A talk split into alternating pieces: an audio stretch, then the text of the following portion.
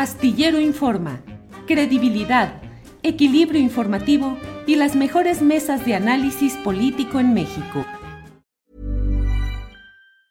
Hiring for your small business? If you're not looking for professionals on LinkedIn, you're looking in the wrong place. That's like looking for your car keys in a fish tank. LinkedIn helps you hire professionals you can't find anywhere else, even those who aren't actively searching for a new job but might be open to the perfect role. In a given month, over 70% of LinkedIn users don't even visit other leading job sites. So start looking in the right place. With LinkedIn, you can hire professionals like a professional. Post your free job on linkedin.com slash achieve today. Hold up. What was that? Boring. No flavor. That was as bad as those leftovers you ate all week. Kiki Palmer here, and it's time to say hello to something fresh and guilt-free. Hello Fresh. Jazz up dinner with pecan-crusted chicken or garlic butter shrimp scampi. Now that's music to my mouth. Hello Fresh. Let's get this dinner party started. Discover all the delicious possibilities at hellofresh.com.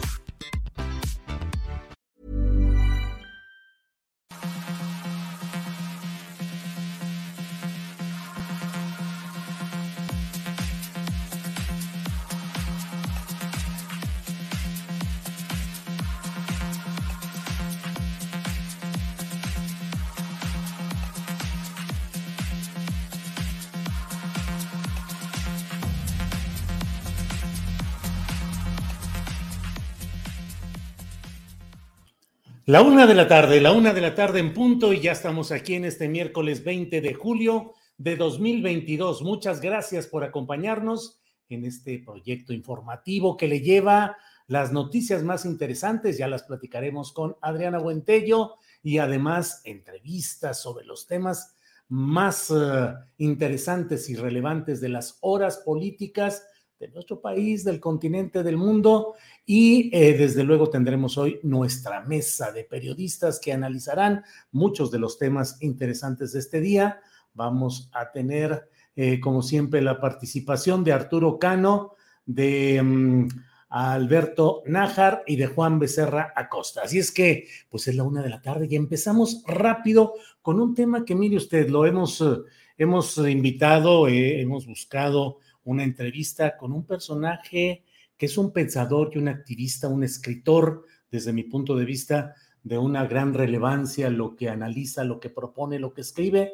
Él es periodista, educador popular, escritor, militante social, eh, nacido en Uruguay, pero viaja y conoce y reconoce los movimientos sociales de Latinoamérica, del mundo en general, y ha escrito un artículo que he leído en la jornada, entre otros medios en los cuales se publican los textos de Raúl Sivechi. Y este texto se llama La nueva ola progresista entre la moderación y una derecha intolerante.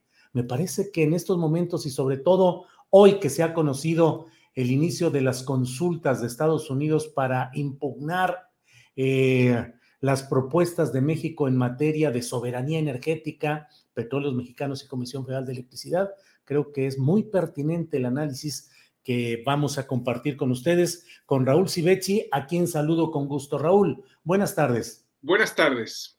Gracias, Raúl, muy amable.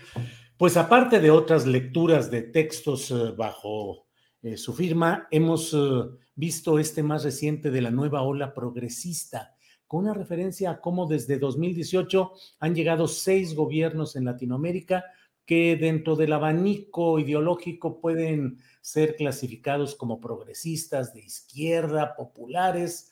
El hecho es que son eh, gobiernos distintos que ponen acentos en cuestiones de interés popular. Pero ¿cuál ha sido el avance?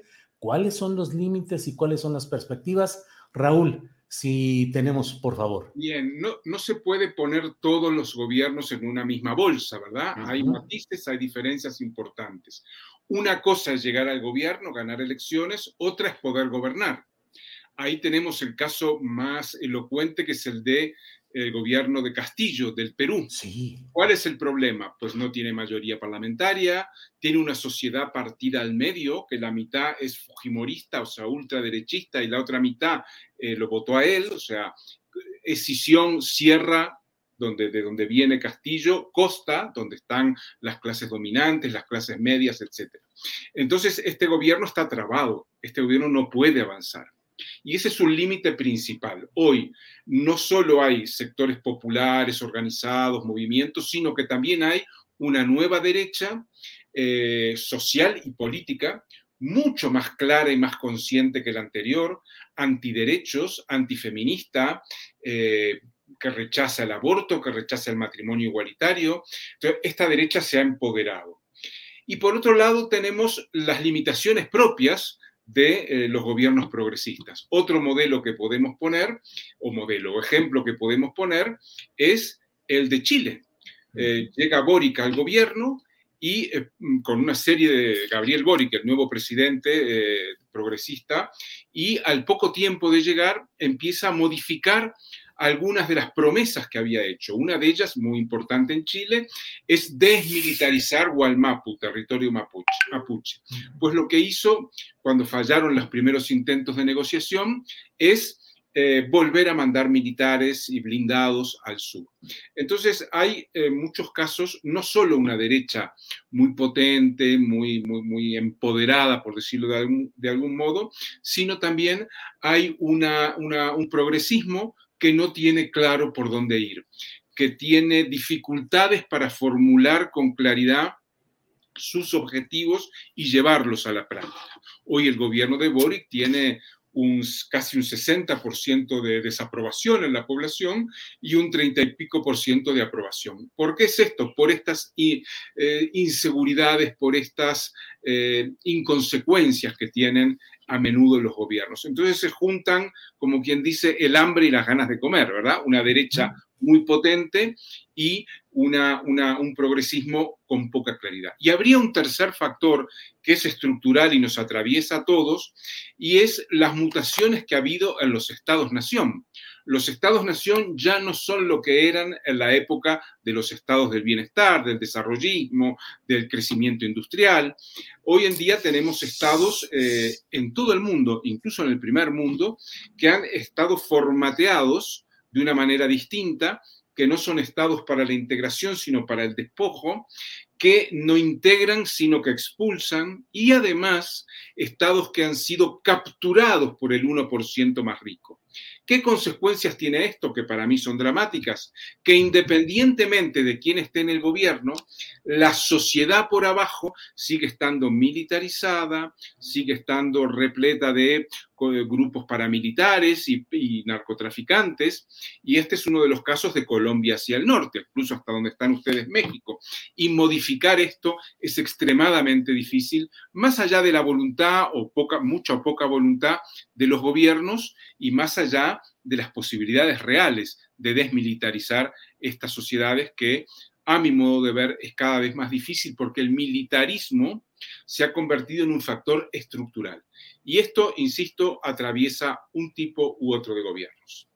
Sí, Raúl, en el texto que estamos eh, comentando eh, se establece eh, que es necesario establecer una clara distinción entre Sudamérica, que tiene una profunda relación comercial con China, y Centroamérica y México que siguen escorados hacia Estados Unidos. Y usted establece, el caso de México es el más desconcertante. López Obrador formula críticas verbales, pero está firmemente alineado con su vecino del norte, tanto en la represión a los migrantes como en las relaciones con China. Esta es una de varias excepciones que plantea en su texto Raúl. Eh, también la ola del crecimiento de la derecha o empoderamiento de la derecha que se escribe en este texto con la relativa excepción de México. ¿Por qué México está en esa excepción, en esas excepciones? Antes de ir al caso mexicano, voy a poner el ejemplo de Brasil. A propósito de lo que decía usted de China, eh, Brasil, su primer socio comercial desde hace ocho años es China.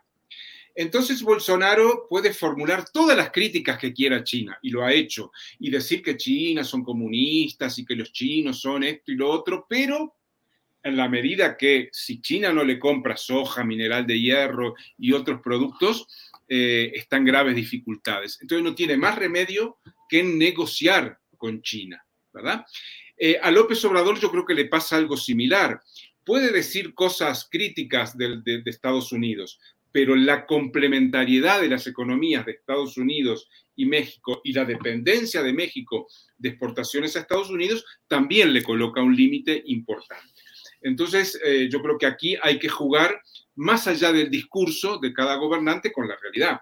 Eh, México no puede, eh, salvo teniendo costos muy altos, romper con Estados Unidos y tener una, situación de permanente conflicto con Estados Unidos. Tiene que enfocarse en, que tiene una dependencia con Estados Unidos.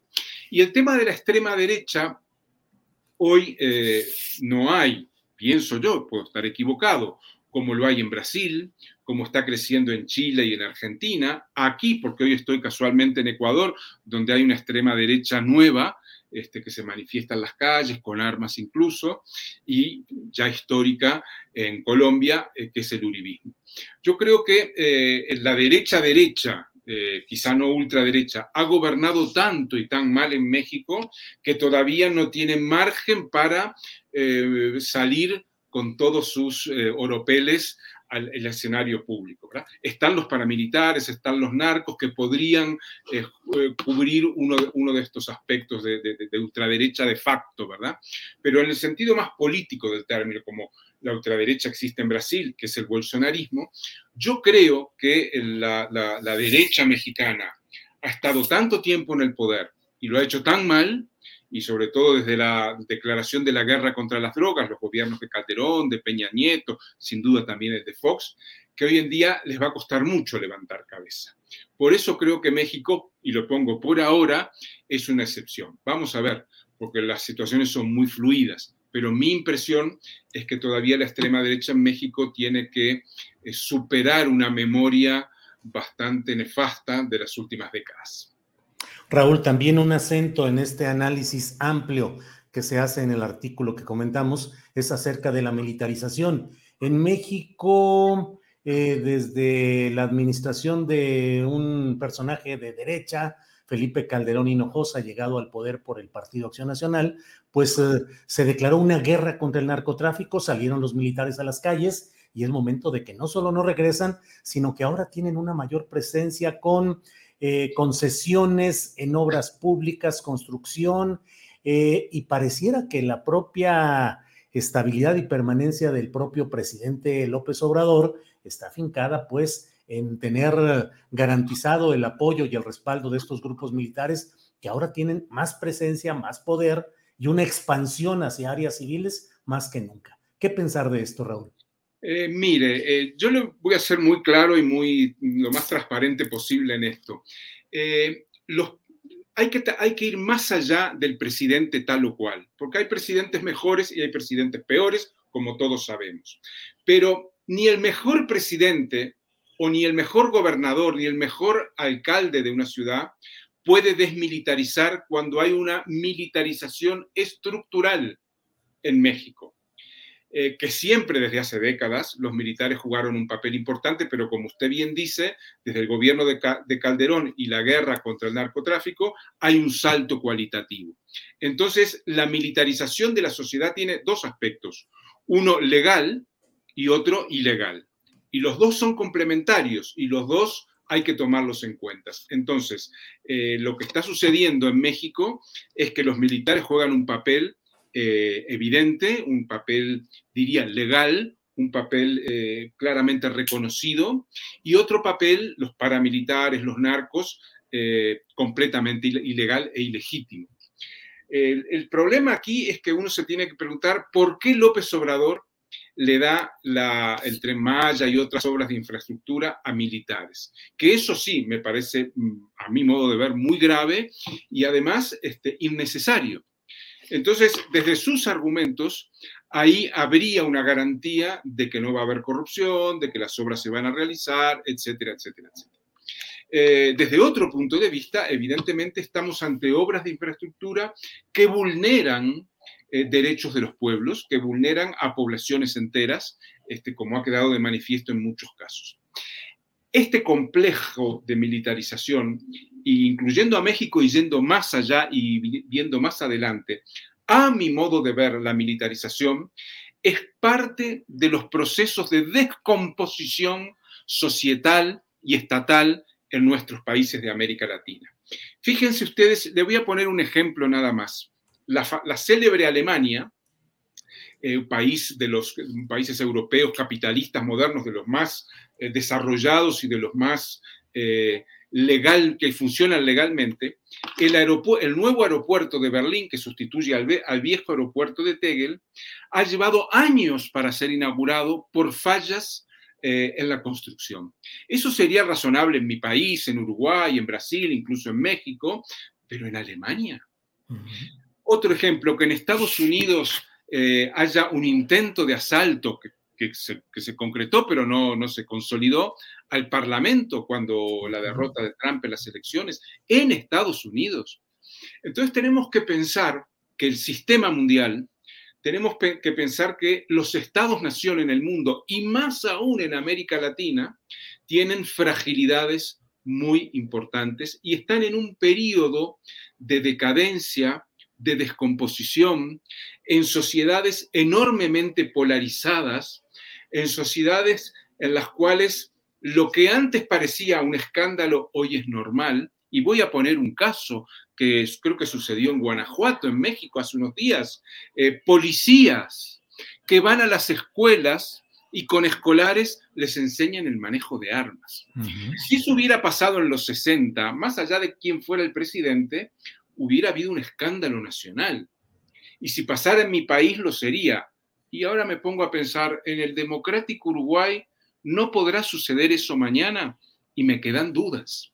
Entonces, estamos en un proceso de descomposición de los estados-nación, de, de, descomposición de, los vínculos sociales y por lo tanto el argumento central que se maneja para mantener eh, ordenada, no diría, sino existente la sociedad y el Estado es la militarización.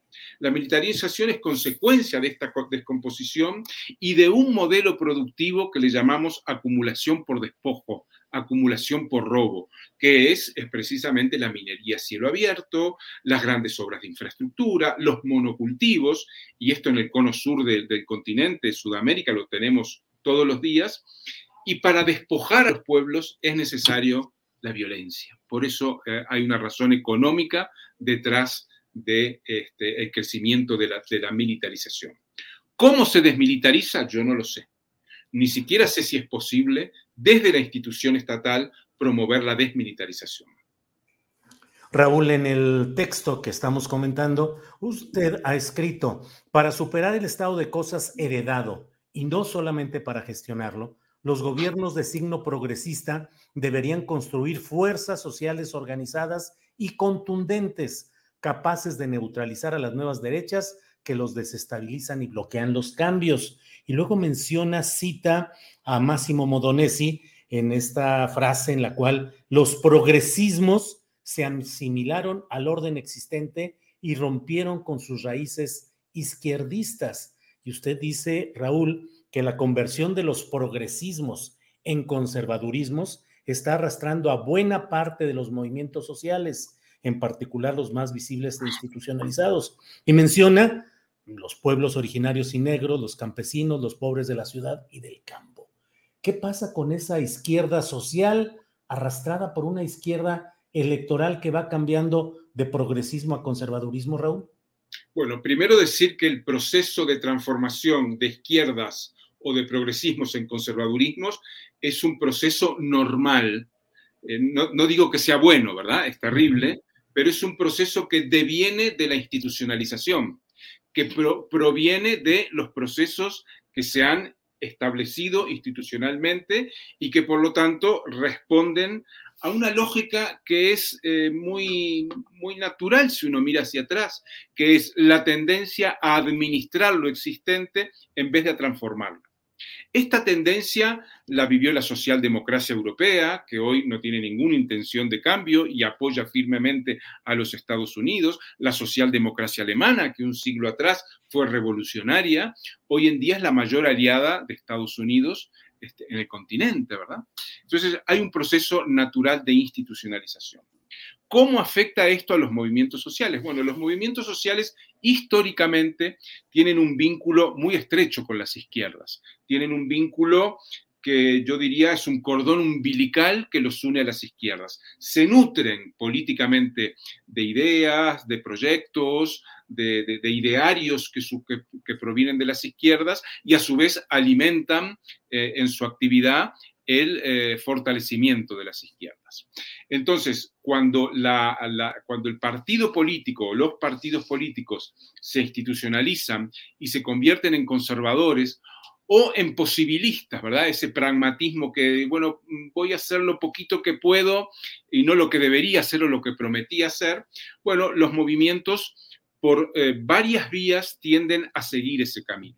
Hoy hay una vía en el mundo que es las políticas sociales, y particularmente en América Latina. ¿Qué son las políticas sociales? Bueno, esas ayudas que los gobiernos les dan, esos beneficios que les dan a las familias, a las personas, en algunos países canalizados por movimientos, ¿verdad? En Argentina eh, son los movimientos sociales los que reciben eh, esas, políticas sociales, ¿verdad? Y los distribuyen, no todos, pero una parte de ellos, a su base social, a sus militantes y a, a lo que es su, sector sobre el que influyen. Y en la medida que eh, los gobiernos se van haciendo cada vez más institucionales y más administradores de lo existente, los movimientos por el camino de estas vías que denomino las políticas sociales, también comienzan a gestionar lo que llega. Entonces generan una dependencia de los gobiernos y una actitud de aceptar y de administrar esos pequeños beneficios sociales que no logran transformar nunca la realidad, sino asentarla en el lugar que están. Y eh, tenemos que la mayoría de los movimientos, bueno, hay tres tipos de movimientos desde este punto de vista. Algunos que han sido absolutamente cooptados y son mano de obra de los gobiernos, unos segundos que mantienen cierta distancia y en algunos momentos son críticos, pero dependen fuertemente de los, de los estados, y una minoría que son autónomos y que construyen su realidad en base a sus eh, recursos propiamente generados o a relaciones con otros movimientos de otros países que les hacen llegar algunas ayudas. Entonces, esos tres sectores, si uno tuviera que cuantificarlos, yo diría que una parte importante están, quizá la mayoría, en el medio, ¿verdad? Que son movimientos que dependen fuertemente de los gobiernos, aunque no están adosados a los gobiernos. Y en segundo lugar, estos movimientos eh, ya de los gobiernos o ya eh, pegados a los gobiernos, este, son entre los dos eh, un 90% probablemente según los países y según las regiones. Que en México pues tenemos creo una denominación, una etiqueta partidista que dominó durante décadas el panorama mexicano, que implicaba eso, era el Partido Revolucionario pero institucional, o sea, el PRI que era eh, institucionalizar eh, una revolución. Raúl, eh, otro de los um, elementos que a mí me, me parecen muy interesantes dentro del amplio análisis que ha escrito usted es este en el cual señala que la mayoría de los triunfos que se dieron entre 1999 y 2005 en Venezuela, Argentina, Brasil, Uruguay, Ecuador y Bolivia provenían de ciclos de luchas populares intensas que desbarataron la gobernabilidad neoliberal y dice algo que no sucede ahora, salvo en el caso de Colombia. ¿Por qué están llegando entonces al poder movimientos que no tienen esa base organizada socialmente y que en muchos casos dependen del imán personal de líderes como en el caso de México, López Obrador? Bueno, evidentemente hay un desgaste muy fuerte de los equipos de gobierno eh, y de las políticas progresistas. Un desgaste porque la pobreza aumenta, porque la militarización aumenta, porque las perspectivas de futuro de las familias y de los jóvenes y, las jóvenes es mucho menor que antes, porque la desintegración de la sociedad y ya más allá de la militarización, la violencia que genera la desintegración social es cada vez mayor, los feminicidios crecen, la, la violencia generalizada se ha convertido en pan de cada día Y entonces eh, eso sumado a la pobreza y a las políticas neoliberales está llevando a que buena parte de los eh, gobiernos de cuño neoliberal tradicional eh, estén muy desgastados, muy desprestigiados ante la población. Y yo pongo la excepción de Colombia, pero tendría que haber hecho un guiño también a Chile, que de alguna manera también hay una protesta hubo una protesta social muy fuerte, aunque fue aplacada por un acuerdo que llevó adelante Boric, pero el caso más evidente es el de Colombia. Pero hay una segunda diferencia con la primera oleada progresista, que es así, destituyó presidentes en la calle, cayeron una decena de presidentes en Ecuador, en Argentina, en Perú, en Paraguay, en Bolivia. ¿verdad? Fue una oleada muy potente y la gente en la calle y el helicóptero del presidente que se estaba yendo. Esas son imágenes muy fuertes. Además, hay otra diferencia. La primera oleada fue una oleada en la cual los precios de las materias primas, de las llamadas commodities, eran muy altos y permitieron un excedente amplio, suficiente para hacer una mínima distribución, o sea, subir el salario real, el salario mínimo, aumento de la renta de los trabajadores, etcétera, etcétera. Fíjese que en Brasil el Bolsa Familia llegó a 50 millones de personas de 200 millones que tiene el país. Es decir, uno, de cada cuatro brasileños recibió o recibe en algunos casos el plan Bolsa Familia. Cuando Lula, ¿verdad? Se amplía el Bolsa Familia. Y ahora eh, tenemos que la situación es muy distinta. Eh, pasó la crisis de 2008, pasaron situaciones de tensión internacional muy graves, Estados Unidos con China poniendo sanciones a China, Rusia, antes de la guerra de Ucrania, eh, situaciones de invasión de Siria, invasión de, de Libia, la guerra en Yemen, el gobierno de Trump y ahora la guerra en Ucrania. Entonces, esta segunda ola de gobiernos progresistas, ¿con qué se encuentra? Con una situación económica internacional mucho más, más frágil, COVID mediante, dos años de pandemia, una tensión internacional infinitamente mayor que en el año 2000 o 99 cuando asume Hugo Chávez, eh, una inestabilidad eh, política general en el mundo mucho más grande, crisis ambientales enormemente más eh, depredadoras, lo estamos viendo estos días en Europa, cuando hay incendios fuera de control, y además tenemos que en nuestro continente, estamos viviendo una situación de dificultades de gobernabilidad. Yo le llamo que estamos ante una crisis de gobernabilidad en la cual nadie, ni la derecha, ni la izquierda, ni el progresismo, ni el conservadurismo, tiene por delante paz social como para gobernar como quisiera. Y eso es permanente, eso llegó para quedarse. Eh, algunos países de una forma mucho más intensa que en otras, como Argentina, el conflicto social en Argentina se resume en la escalada brutal del dólar, que ya superó los 300 pesos, este, y que recuerdo que el gran escándalo cuando llega Macri al gobierno mm, estaba en 12 pesos, estoy hablando de 4 o 5 años atrás, ¿no? Estaba en 12 pesos, un dólar 12 pesos argentinos, y hoy en día supera 300. Ya el gobierno de Macri lo dejó en 70 o algo así, y eh, eso revela, en México ustedes tienen un, peso dólar en torno a los 20, 19, sube pero hay una cierta estabilidad, en otros países también la ha habido, ¿verdad? En, Bolivia, en Perú, una estabilidad del dólar, aquí donde estoy yo en Ecuador no la hay porque la moneda para salir de una crisis social que se instauró fue precisamente el dólar y el sucre pasó a mejor vida.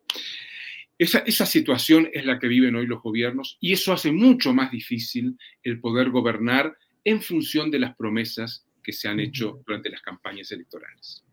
Raúl, le agradezco mucho esta posibilidad de hacer un repaso a la situación de los gobiernos progresistas con sus diferentes matices en algunos países de Latinoamérica, las perspectivas, los límites nos queda un par de minutos y me atrevo solamente a preguntarle, a fin de cuentas, esta izquierda electoral llegada al poder termina haciendo solo cambios cosméticos al sistema, pero en su propia esencia, en su constitución, no puede ir más allá de esos límites contenidos, Raúl?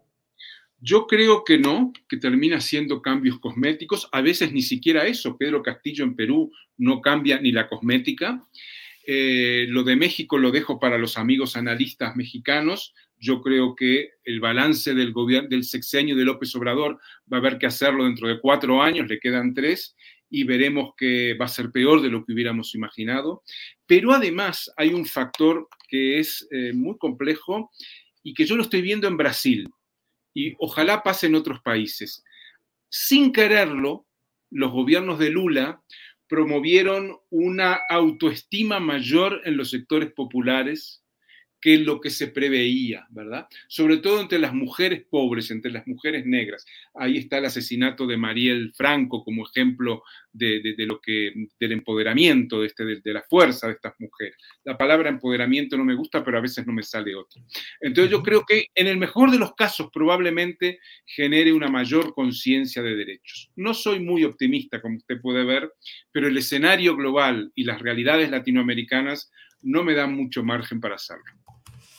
Raúl, le agradezco mucho su claridad, la abundancia de datos, el contexto y el que nos ayude en esa faceta suya de educador popular a tener una visión más clara desde la propia izquierda de lo que está pasando en este tipo de gobiernos progresistas en Latinoamérica. Le agradezco mucho a reserva de lo que desea usted agregar, Raúl. Muchas gracias, Julio. Yo deseo agregar dos palabritas nada más. Una que mi no es que yo sea pesimista, no me gusta serlo pesimista. Quienes tenemos hijos nos gustaría ser más optimistas, ¿verdad? Pero la realidad nos indica que el mundo está en un camino de colapso, de crisis muy, muy fuerte y que probablemente en unos años este, estemos en una situación mucho más grave de la que hubiéramos imaginado. Muchas gracias. Raúl, gracias a usted. Gracias, buenas tardes. Hasta luego. Hasta luego. Bueno, pues ha sido esta entrevista, una entrevista, a mí me parece necesario que abordemos estos temas más allá de lo inmediato, del detalle, de la cosa concreta del segundo, del minuto político que se está viendo y viviendo. Creo que es muy importante que tengamos una visión amplia y que tengamos la opinión de quienes desde la propia izquierda, desde puntos de vista de izquierda, alertan acerca de lo que pueden ser distorsiones, los errores, los límites también de estos procesos políticos, electorales, sociales, económicos. Y me parece además que hoy esta plática con Raúl Sivechi tiene una particular pertinencia cuando vemos esta etapa de la cual hablaremos más adelante con Adriana Buentello respecto a las eh, pretensiones de Estados Unidos, pues de ir consultando si puede entrar a un conflicto, ya un litigio de fondo contra políticas en materia energética del presidente mexicano López Obrador. Bueno, vamos ahora a otro, a otro tema. Mire, francamente, vivimos también en la dictadura de la audiencia, de a cuántas gentes son afectadas por un hecho. Si son muchísimas, bueno, pues puede ser interesante en términos mediáticos. Si son pocas, a lo mejor no es tan interesante, porque, hombre, en medio de todos los problemas masivos que hay en el país, pues, hombre, Aquí vamos a hablar de un problema que afecta a 15 personas, a 16, porque ellos incluyen a un profesor eh, como ellos jubilado que ha fallecido, pero lo incluyen en el, en el sentido de su lucha política. Vamos a hablar de lo que pasa con profesores jubilados de la UAM, a quienes se les ofreció primero un programa con carácter vitalicio para jubilarse y luego simplemente les han incumplido. Voy a hablar con Margarita Castillejos, médica, maestra en ciencias y profesora fundadora de la Universidad Autónoma Metropolitana. Ella habla a nombre de estos 16 profesores jubilados en resistencia. Margarita, buenas tardes. Buenas tardes, Julio. Primero que nada, quisiéramos agradecerte esta oportunidad que nos estás dando en tu prestigiado programa para eh, poder visibilizar nuestro movimiento y nuestro problema, porque aunque somos pocos, en realidad eh, vamos a ver que el problema puede ser mayor a futuro. Claro, Margarita. He leído el texto que han enviado en el que resumen de una manera muy clara todo el tema, pero por favor, ¿podrías ir compartiendo los detalles para la audiencia, eh, lo que sucedió desde el momento en el que les ofrecen un, eh, un acuerdo? ¿En qué ha consistido, por favor? Eh, bueno, el 5 de noviembre de 2018, el rector general en ese entonces, Eduardo Abel Peñalosa, sacó un acuerdo el 14 de 2018 en el cual eh, ofrecía un programa temporal de jubilación para la renovación del personal académico, cuestión que a todos nos pareció muy adecuado porque desgraciadamente en la universidad no había recambio de plazas eh, durante muchos años y entonces nos hemos ido envejeciendo los profesores eh, poco a poco y creímos nosotros que esta era la oportunidad por diferentes razones, algunos porque estaban enfermos, algunos porque tenían otras cosas que hacer, en fin, era la oportunidad de jubilarnos y darle la posibilidad a la gente más joven, nueva, con nuevos conocimientos, de entrar a la universidad y refrescar eh, la educación pública. Entonces, eh, estábamos contentos nosotros, por cierto, que en la Universidad Nacional tienen un programa semejante y nosotros en realidad, pues de buena fe, dijimos, está perfecto, era para 50 profesores originalmente, y, pero este, de, eh, ¿cuál sería nuestra sorpresa? Que a principios de abril de 2021, sin agua va, nos informan que este acuerdo había sido suspendido por, eh, por parte unilateral de la universidad aduciendo diferentes razones, entre ellas que no tenían forma de pagarnos eh, a través de una financiadora. En fin, fue muy, muy importante mencionar que esto, eh, este segundo acuerdo lo hicieron a través de una videoconferencia, nos dividieron a los 50 profesores. Bueno, eh, he de decir que de los 50, cuatro murieron en el proceso de jubilación. Imagínate que ya había, porque además en el programa este de renovación, ellos metieron también a personas enfermas, a personas con discapacidad, y esto tiene mucha importancia por lo que después voy a decir.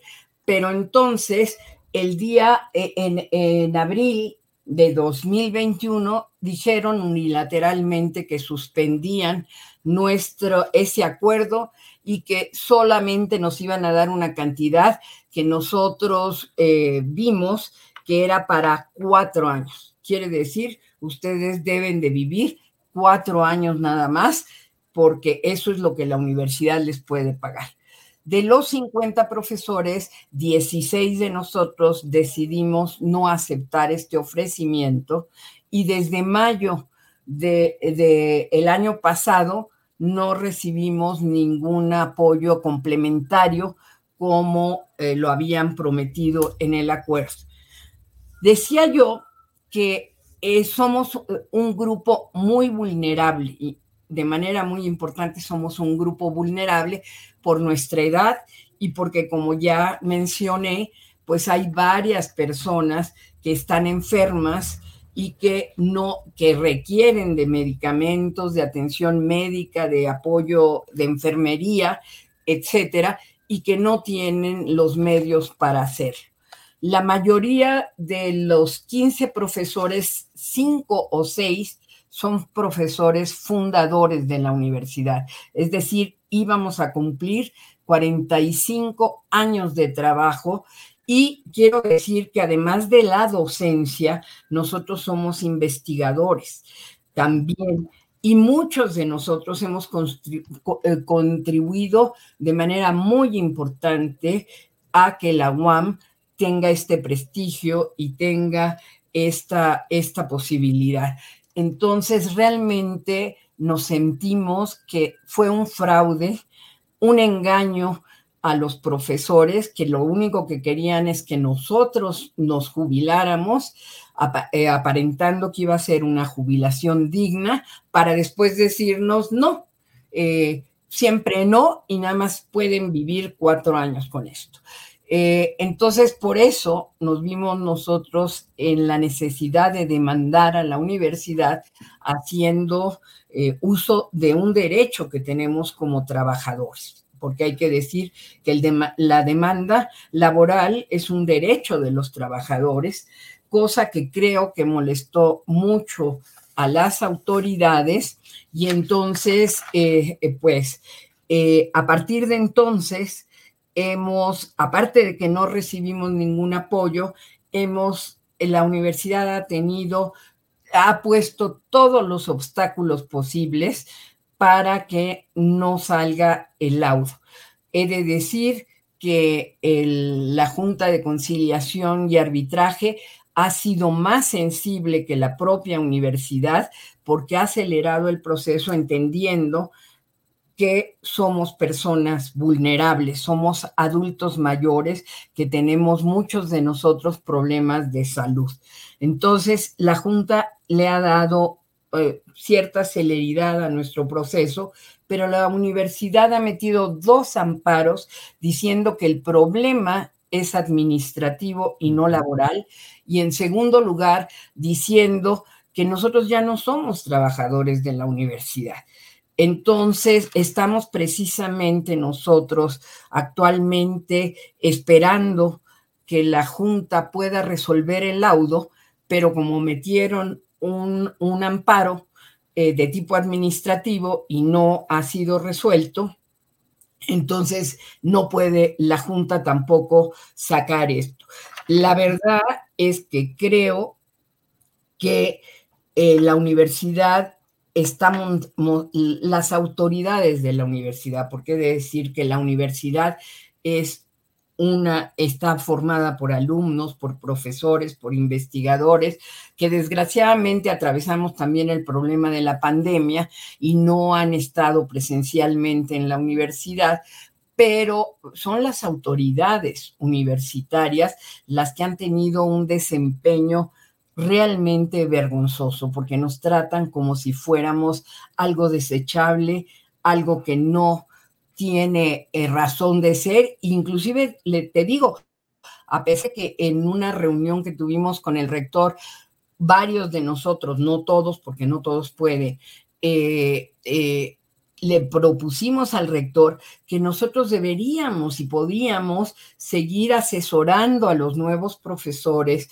a las personas que van a entrar, porque tenemos experiencia en las diferentes áreas que hay profesores de todas las unidades y además de diferentes eh, conocimientos, ¿sí? Y hemos ganado premios como investigadores o dentro de nuestra profesión. Hay psicólogos, antropólogos, hay, hay gente que se ha dedicado a la, a la eh, lucha de género, a la lucha por los derechos de las personas con discapacidad, en fin, hay una, abanico muy grande y en lugar de, hacer eso y de tratarnos de utilizar nuestra experiencia, nos han puesto como algo de desecho, como decimos en nuestro manifiesto, y creemos que sí tiene que ser pública esta situación, porque además es una universidad pública que durante mucho tiempo se preocupó por los problemas sociales de la universidad eh, del país y todos y cada uno de nosotros hemos contribuido precisamente a eh, tratar de coadyuvar en, la, eh, en el restablecimiento de la, de la cuestión social, de los, en, cada quien en su condición y en su profesión propia. Pues Margarita, creo que está plenamente expuesto y de una manera muy clara todo este tema. Mm, ¿El rector actual, el rector general, quién es, eh, Margarita? Es, es el, doctor Santos, ahorita, eh, eh, Eduardo, no, José Antonio de los Reyes, el Heredia, es el rector actual. Anteriormente estaba también en la administración del doctor Peñalosa y la verdad es que no han tenido la decisión de entender que nosotros somos personas que tenemos derechos laborales, derechos humanos y derechos por ser personas de la tercera edad. Eh, hay, hay, gente que inclusive, a pesar de que entró, como, como tú decías al principio, con nosotros en la demanda, murió en el proceso y hubo otro compañero que ya no pudo entrar porque tenía cáncer. Es decir, eh, es, es lamentable, nosotros nos sentimos engañados nos sentimos muy mal con las autoridades universitarias y quisiéramos que reflexionaran con respecto a lo que han hecho y que realmente aceptaran que volver al acuerdo inicial de 2018, 14-2018, para darnos esta jubilación y este apoyo, eh, este apoyo de manera vitalicia. Bien, pues Margarita, gracias y estaremos atentos a las pláticas, a la resolución, a lo que vaya sucediendo en este tema de profesores jubilados de la UAM. Así es que, pues agradezco esta exposición eh, amplia y detallada del tema y seguimos aquí atentos, Margarita. Muchas gracias, Julio, por habernos permitido estar en tu programa. Que lo agradecemos de verdad. Gracias. Al contrario, gracias y seguimos en contacto. gracias.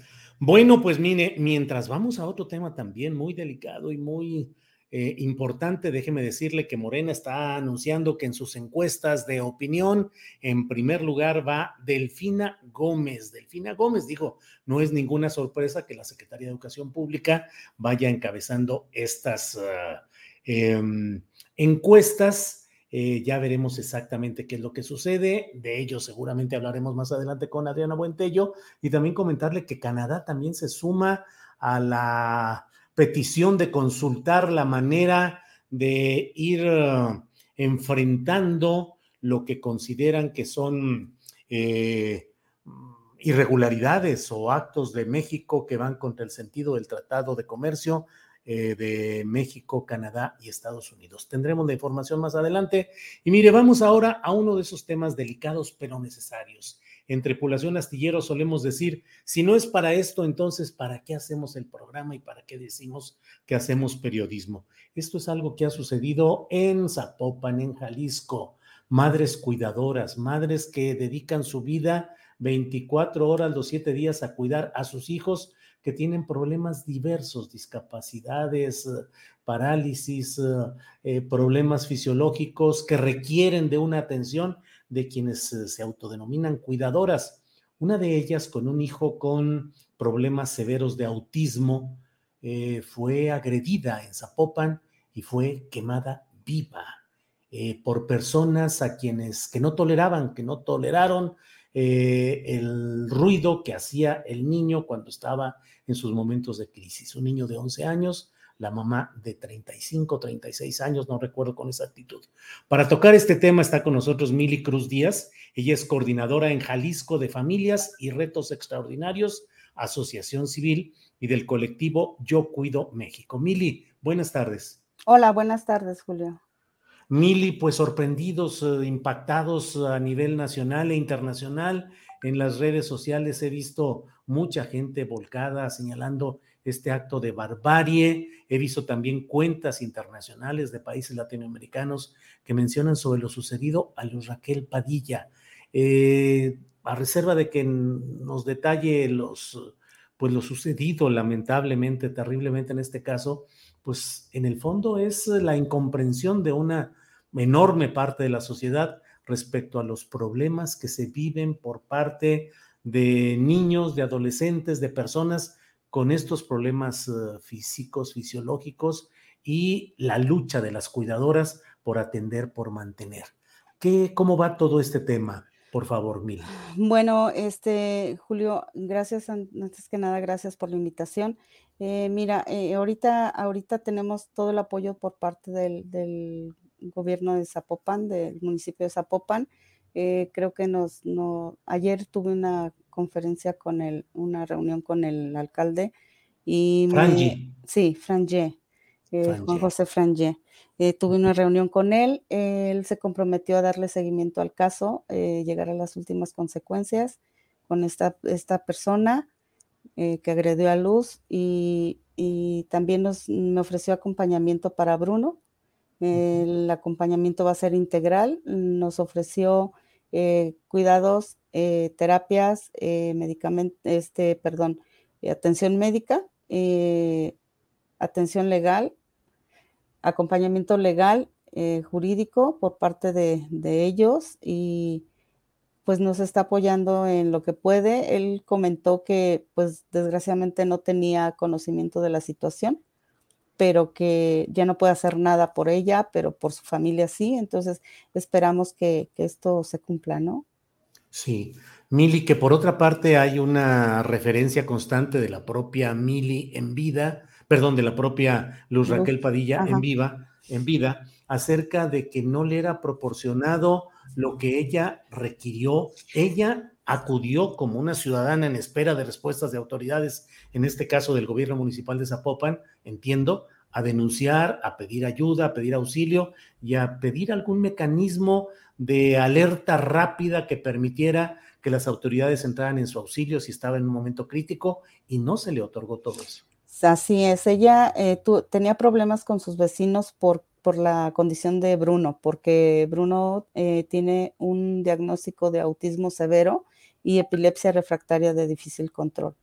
Entonces tenía eh, crisis constantes porque estaba muy descontrolado, duró un tiempo muy descontrolado y él golpeaba paredes, golpeaba puertas, eh, rompía vidrios. Entonces esto le molestaba, le molestaba a sus vecinos con los que diario tenía conflictos, diario llamaban a la policía, diario la atacaban y la amenazaban de muerte. Eh, hace dos meses tuvo un incidente en donde le arrojaron cloro en su pecho izquierdo. Eh, ella necesitaba una cirugía plástica de, eh, reconstructiva y, debido a esto se levantó una carpeta de investigación. hay un parte médico de lesiones nunca se le dio seguimiento porque volvieron con lo mismo, que pues era un pleito vecinal y solamente ella pidió, solicitó un pulso de vida, que le fuera otorgado un pulso de vida porque ella tenía miedo de, las represalias, pero, pero nunca se le otorgó. lo único que se le dio fue una orden de restricción de tres metros por dos meses, eh, que, que finalizó el 9 de junio, escasos días de, esta, de, esta, situación, que también es ilógico poner una orden de restricción cuando ellos vivían de puerta a puerta. O sea, estaba la puerta de ella estaba la puerta de ellos enseguida. Entonces, es, se me hace algo ilógico, pero así sucedió. Eh, eh, ya no se le dio seguimiento y desgraciadamente tenemos estos resultados, ¿no? Sí, eh, Mili Cruz, estoy hablando con Mili Cruz del colectivo Yo Cuido México. Mili, em, a mí ni remotamente me atrevo a, darle una connotación política o partidista a esto. Señalo simplemente que en este caso de Zapopan ha habido una participación de representantes populares de Movimiento Ciudadano que han estado atentos hasta donde he visto a este tipo de casos y en particular que el viernes, entiendo que un día antes de, este, de esta agresión mortal contra la señora Luz, eh, pues hubo una reunión en la que estuvieron eh, Marta Tagle, estuvo Patricia Mercado y allí estuvo también un colaborador de este programa como es Daniel Roblesaro con su mamá Maura eh, y allí hubo pues lo que están lo que se está haciendo buscando que se conozca, se visibilice, visibilice el papel de las cuidadoras, la necesidad de ayudar, cómo va avanzando esta situación difícil en la cual pareciera que la porción mayoritaria, apabullante de la sociedad que no tiene problemas de este tipo, sigue viendo con desdén y con violencia eh, los problemas de los jóvenes, de los niños que tienen problemas físicos de este tipo y contra las madres cuidadoras. Bueno, sí, efectivamente. El, eh, voy a ampliar un poco el contexto para que lo entiendan un poco más. El jueves nosotros tuvimos una reunión por Zoom eh, para ponernos de acuerdo precisamente para la reunión del viernes en Zapopan, para el sistema de cuidados para las mesas de trabajo. Eh, yo le envié unos documentos a Luz. Ella salió al ciber a imprimir. Cuando regresó la estaban esperando afuera de su departamento el vecino, la mamá del vecino y un familiar de ellos que no, no lo tenía identificado. La amenazaron nuevamente, le dijeron que la, se cuidara porque la iban a encontrar en la calle y la iban a matar.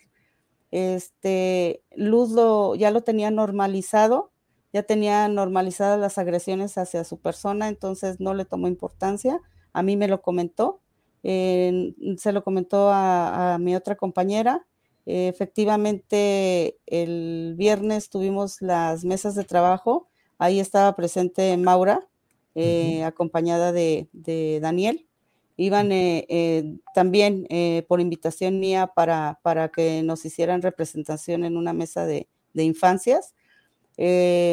Mm, no pasó, pues te digo que esto Luz lo tenía como normalizado, entonces la violencia hacia ella ya era, ya era lo normal. El sábado eh, ella quedó de enviarme unas fotografías porque íbamos a tener una, íbamos a poner una galería eh, apoyadas por, por, las mujeres empresarias de, de, Canaco, de aquí de Jalisco, y, quedó de mandarme unas imágenes para, para integrarlas a la galería y pues ya nunca se comunicó. Ella salió, por lo que tengo entendido, salió a un curso de meditación a los que, a los que ella acudía los sábados al regresar a su casa le interceptaron y sucedió esto. Sí, Mili. Em, dentro de lo que están planteando y lo que se está viviendo, ¿qué sucede con el niño? ¿Quién lo está cuidando? ¿Quedó la abuela? Leí por ahí. Eh, ¿Cuánto tiempo puede el gobierno municipal de Zapopan sostener esta ayuda o este apoyo? ¿Qué otras cosas se pueden hacer, Mili? Julio, como te comento, hemos tenido, eh, y tú lo comentaste también, eh, hemos tenido mucho apoyo por parte del gobierno de, Zapopan. Hemos tenido mucho apoyo por parte de Igualdad Sustantiva, de, de, la Dirección de Discapacidad del Estado de Jalisco. Hemos sido apoyados por y abrazados y cobijados por todo, por todas las instancias necesarias. y el alcalde me ofreció también dar una pensión vitalicia para Bruno, hacerse cargo de él y, también me ofreció una, una pensión para su mamá para que dedique, ya no trabaje, para que se dedique a los cuidados de Bruno. Aparte de la atención integral. para la abuela. Para la abuela. Aparte de la, la, atención integral que se le va a proporcionar a Bruno, el acompañamiento jurídico y, pues, bueno, de hecho no tenía ni siquiera propiedad en el panteón. El, alcalde eh, me ofreció también una propiedad en el, panteón que va a ser donada para la familia. Y todos los trámites necesarios se están haciendo. La diputada Gaby también, Gaby Cárdenas, nos está apoyando. Eh, la, la, misa de cuerpo presente la tenemos programada para mañana en la Basílica de Zapopan. A mí me gustaría pedirles, eh, tengo entendido que hay colectivos que se están haciendo presentes y quieren hacer una, una, manifestación o una marcha o algo así. Y a mí me gustaría pedirles que, mm, no ejerzan violencia. Si lo van a hacer, nosotros no lo vamos a hacer. Nosotros, eh, nuestra manifestación pacífica va a ser en la misa de luz eh, no, no queremos violencia, no queremos pintas, no queremos golpes, no queremos gritos, queremos eh, respetar la memoria de Luz, no manchar su memoria y no manchar nuestro trabajo por los derechos humanos de las personas con discapacidad y de las cuidadoras. Entonces, por favor, les pido que, que se comporten porque no, no nos gustaría que, que esto trascendiera o que tomara otros, otros tintes.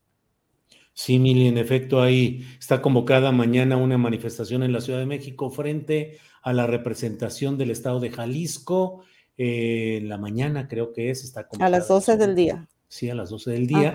Y otros grupos también están organizando alguna expresión, no sé si marcha, manifestación o un acto simplemente, también en la propia ciudad de Guadalajara.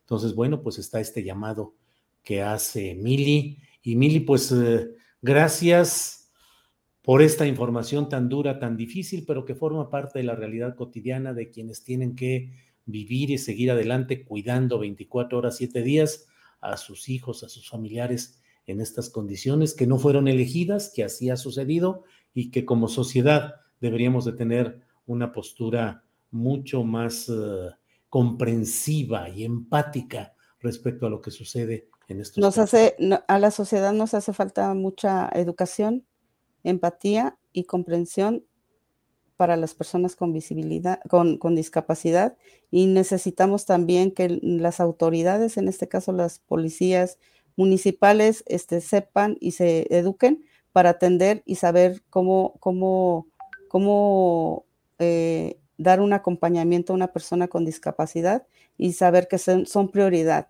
porque son personas que, necesitan todo el apoyo, que tienen derechos y que eh, estamos viendo por ellos. Bien, pues eh, Mili, muchas gracias y seguimos atentos a lo que suceda en este tema. Gracias, Mili. Muchas gracias, Julio. A usted, Mili.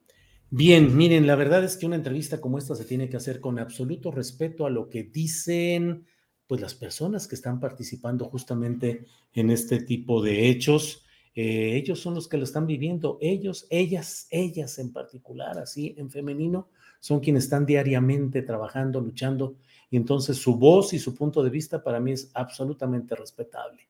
Y eh, no partidizar, he dicho pues la presencia y la participación. Jalisco tiene un gobierno de MC, eh, la Guadalajara y Zapopan tienen también gobiernos municipales de MC. Entonces, bueno, ahí está la discusión, ahí está lo que se está haciendo y hemos querido presentar los hechos tal como nos los plantea Mili, que fue propuesta por el grupo de madres cuidadoras que están muy compungidas y muy eh, adoloridas por esto que ha sucedido. En fin, bueno, pues es eh, la una de la tarde con 59 minutos, la una de la tarde con 59 minutos. Vamos a hacer un, vamos a presentar un pequeño promocional y regresamos con la mesa de periodistas.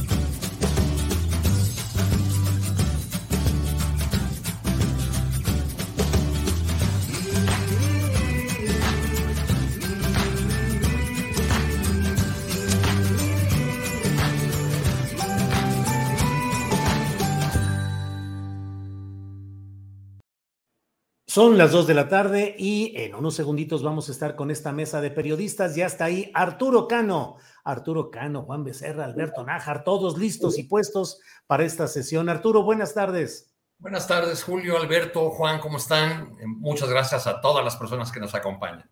Gracias. Eh, Juan Becerra Costa, buenas tardes. Muy buenas tardes, querido Julio. Abrazo a Arturo, a Alberto a Adriana también y pues a todos los que nos están acompañando, agradecerles y que llamen a toda su gente porque, uy, se está poniendo bien bueno todo esto.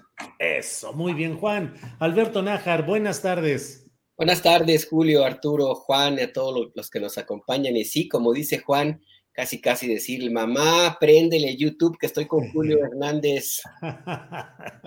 órale, órale. Muy bien, antes de avanzar, déjenme dar las gracias a Marisela Macías Arreola, que nos ha enviado un apoyo económico importante y nos dice desde Barra de Navidad, Jalisco, municipio de Cihuatán, donde sufrimos la mala administración de Movimiento Ciudadano. También a Rafael Gómez Nieto, que igualmente nos ha hecho un depósito eh, que agradecemos mucho. Gracias a todos ustedes. Y bueno, vamos ya con esta mesa. Y Alberto Nájar, ¿qué nos dices respecto a lo que ha sucedido en este tema del martes del jaguar? Donde yo no sé cuál sea la opinión de ustedes, pero yo la verdad disfruté ayer, más allá de lo que pensemos y opinemos de la carrera política de Laida Sansores, la verdad yo la vi ayer feliz de la vida como conductora de un programa de variedades pues la verdad interesante como fenómeno de comunicación política. ¿Qué opinas, Alberto Nájar, de, ese programa, de la conducción de la gobernadora de Campeche y del nuevo audio de Alito Moreno que habla incluso de sus brothers, de sus brothers periodistas? Alberto. Pues mira, sí fue el show cómico, mágico, musical de, este martes, la verdad. Eh, eh, me parece a mí que el Águila Sansores decidió Bueno, no la tuvo muy complicada, simple y sencillamente es mucho más redituable, el, o era mucho más redituable mantener la decisión de dar a conocer esos audios que finalmente se dieron, hicieron públicos anoche, que y arriesgarse a eh, alguna eventual sanción o algún problema legal por eh, haber eh, aparentemente violentado un amparo que habría que obtuvo eh, Alejandro Moreno Alito, el presidente del PRI. Supongo que su equipo legal habrá revisado eh, ese tipo de, documento, habrá revisado con lupa, eso se, podría esperar, eh, bajo qué propósito se estaba amparando Alito Moreno y por eso se tomó la determinación de seguir, o finalmente, pues muy al estilo de Laida Sansores, pues finalmente decidió seguirse por la libre y hacer públicos estos audios. Al final del día, lo que nos demuestra eh, esta, esta nueva revelación, pues es que cada, cada vez más eh, Alito Moreno merece estar en, ese, en la presidencia de ese partido, porque cada vez más, cada martes, se revela que cumple perfectamente el perfil eh, que tiene ese instituto político. Alito Moreno es ahora un resumen de lo que fue el, en su momento el Partido Revolucionario Institucional, todo lo que se le cuestionó por décadas, todo lo, lo, lo malo, todo lo negativo que acumuló durante décadas de, de, gobierno en México, bueno, pues queda resumido en este personaje que por eso digo que está muy ad hoc para ocupar la presidencia del de, el PRI. Y me parece muy lamentable el contenido de este nuevo audio. Eh, más allá de que pues Joaquín López Dóriga, Ciro Gómez Leiva y los compañeros de proceso, pues tendrán que dar alguna respuesta si lo deciden así. Yo no he revisado, lo confieso, si ya hay más allá de alguna reacción. Em, pues a mí me, parece que es un reflejo muy claro de esa relación que ha existido durante mucho tiempo entre los medios de comunicación mexicanos y el poder. Eh, queda muy desnudado justamente cómo se dio durante mucho tiempo estos vínculos, estas, estas formas de, entender y hacer el periodismo por parte de algunos eh, comunicadores, algunos periodistas y medios de, comunicación, y es un reflejo clarísimo del origen de muchos de ellos que nacieron por y para el poder eh, político en primero y ya es últimamente también poder empresarial. Pues sí, muy lamentable la, la revelación que hace. Eh, no tengo razones para no creerle a Alito Moreno, tampoco tengo razones para, para, para creer que, está, eh, que es algo que, no, vamos, que, no es real, pues, eh, como también tengo la certeza de que pues finalmente tendrán algo que decir los, los compañeros que han sido mencionados. Más allá de eso, pues, pues es una muestra del declive, la, la arena pantanosa, cada vez se mete la política mexicana y pues habrá que ver, a ver hasta dónde aguanta este show cómico, mágico, musical, que yo por momentos con las revelaciones de hace unos días pensé que pues habría que cambiarle eh, el nombre o la forma de definirlo de Carabina de Ambrosio, a lo mejor a la hora pico, no sé. De todo hay ahí, Alberto Nájar. Juan Becerra Costa, pues vaya que al menos en la manera como fue planteado este audio, es decir, eh, a la reserva de que sea verídico y que no esté editado, pero bueno, lo que ahí se plantea es eh, congruente con la manera que hasta ahora se ha ido exhibiendo de esa forma de alito de entender el ejercicio político como una serie de maledicencias y de actitudes de abuso de poder excesivo y ahora con expresiones de sus brothers, entre los cuales incluyó, dijo él, a los dueños de proceso, a Carlos Marín, a Ciro Gómez Leiva, a mm, Rafael Cardona, Antonio Navalón, y luego en otro giro, pero también eh, su llegue eh, de cómo moderar o domesticar o aplacar a Joaquín López Dóriga. ¿Qué opinas de lo ahí dicho, Juan Becerra Costa?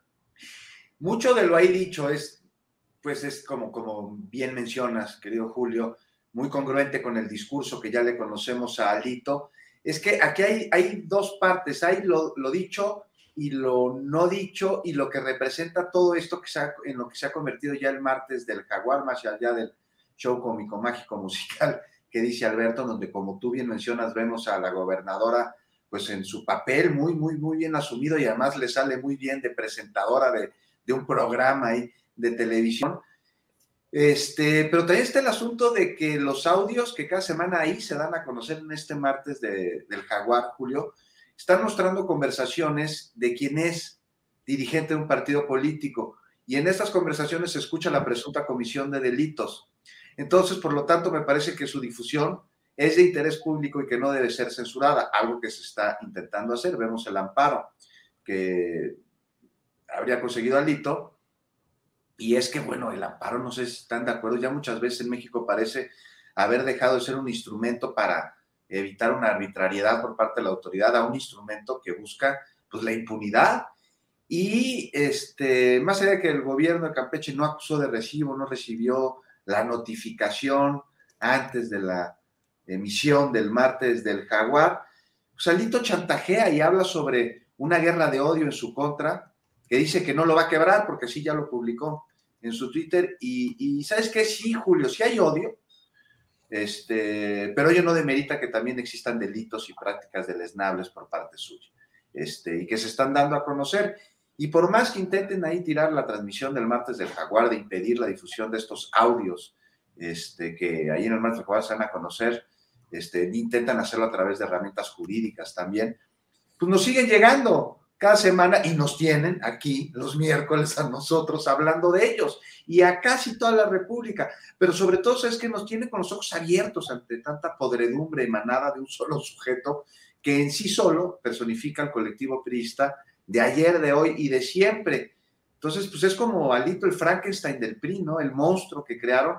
Y también yo podría decir incluso que algo así como su anticristo, ¿no? Una persona que se hace pasar como su Dios todopoderoso para gobernarlos este, que persigue a sus detractores para aniquilarlos y que va a terminar siendo enviado a ese lago de fuego y con ello va a enterrar al partido que en su decadencia lo sigue teniendo como dirigente. Por sea, qué tan amolado no está el PRI que en su interior hay, por la razón que sea, quienes quieren mantener a Lito como dirigente y al mismo tiempo hay vacas sagradas, exgobernadores, exdirigentes revolucionarios e institucionales que quieren sacar a Lito y nomás parece que no pueden.